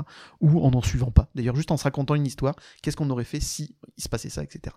Mais Et c'est justement, c'est ça que je trouve euh, incroyablement bien et incroyablement euh, utile à notre époque, en Mhm. fait. Euh, c'est que euh, le jeu de rôle, c'est. Alors, le, le, livre offre quelque chose, les romans offrent quelque chose, un plaisir solitaire de- d'évasion et d'imagination, d'immersion. Euh, le jeu de rôle offre la, quelque chose d'un peu similaire, mais en groupe Mhm. avec, euh, avec des choses en plus. Euh, on se projette, on imagine des choses, Mhm. hein, donc du coup on travaille notre imaginaire, on travaille aussi pour le, pour le, le maître qui est censé décrire les choses, on travaille aussi une, une manière de communiquer ce qu'on veut faire passer, que ce soit des, des, des- des émotions. Il y a aussi un peu de jeu, un peu de comédie. Je, je le dis, euh, je le dis pas trop fort parce que bon, c'est pas, non plus du théâtre, mais, mais euh, mine de rien, quand même, moi j'ai déjà eu des tables où. euh, Faut pas trop jouer son personnage quand même?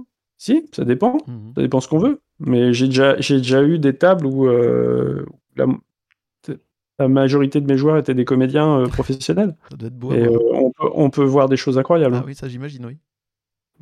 Donc, euh, donc euh, non, non, ça, ça sollicite plein de, plein de, de choses. euh, travail d'ambiance, de conte, de narration, d'imagination. De... de, travail d'équipe. Tout à fait. C'est vraiment, vraiment pour les, gens qui chercheraient à avoir une activité avec leurs enfants mm. ou, ou je leur conseille vraiment de faire ça. C'est très riche. Donc, le jeu vidéo, le jeu de rôle, est-ce qu'il y a d'autres passions? C'est déjà pas mal. Hein. Bah, j'avais cité Blood Bowl, non, mais je crois que j'ai à peu près fait le tour. D'accord. Je suis pas vraiment un grand sportif, voilà. Ça ne se euh... Non, je suis... il faut que j'en fasse. Hmm. Euh, d'autres passions, euh, je dirais euh, potager aussi un petit peu, mais même si j'ai pas beaucoup le temps. Hmm. C'est quelque chose qui me passionne. Merci Yohan Guillot pour, pour, avoir participé à Décoinstabule et euh, nous avoir présenté votre parcours et ce magnifique métier de coloriste. Je le répète, vous êtes essentiel et indispensable à notre bonheur de lecteur. Alors merci encore infiniment pour votre travail. Eh bien, merci beaucoup. Merci euh, de m'avoir invité à, parler aussi longuement. Euh, et pour toutes ces questions auxquelles j'ai eu du mal à répondre. et, et non, merci beaucoup. Merci. Et puis, euh, j'essaye, j'essaye de faire de mon mieux pour, euh, pour mettre de la couleur euh, mm. un peu partout. Absolument. Et vous le faites avec énormément de talent. Merci encore. C'était un plaisir. Ça fait des années que je devais vous, vous interviewer. Ça faisait très longtemps que je voulais mettre en avant les coloristes et leur travail. Donc voilà. Merci encore pour tout. Ok, ben merci beaucoup. merci à vous. Merci à toi.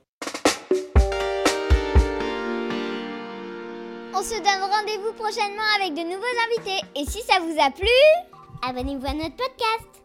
Si c'est le cas, pensez à laisser des étoiles et des commentaires sur votre plateforme de podcast favorite. Ça me fera très plaisir et ça me motivera encore plus pour les prochaines émissions. Si vous voulez connaître les actualités de Décoinstabule, suivez-moi sur Instagram, Facebook et Twitter. A noter que ce podcast fait partie du collectif des podcasteurs d'histoire à bulles et d'imaginaire, composé de 7 autres émissions parlant de manga, comics et littérature. N'hésitez pas à venir les découvrir et à discuter avec nous de votre passion sur notre Discord. Générique et effet sonore David Rampillon, jingle Loulou, Boubou, Lily, Max, présentation, réalisation et montage, moi-même Aurélien. Je vous dis à bientôt pour un prochain épisode.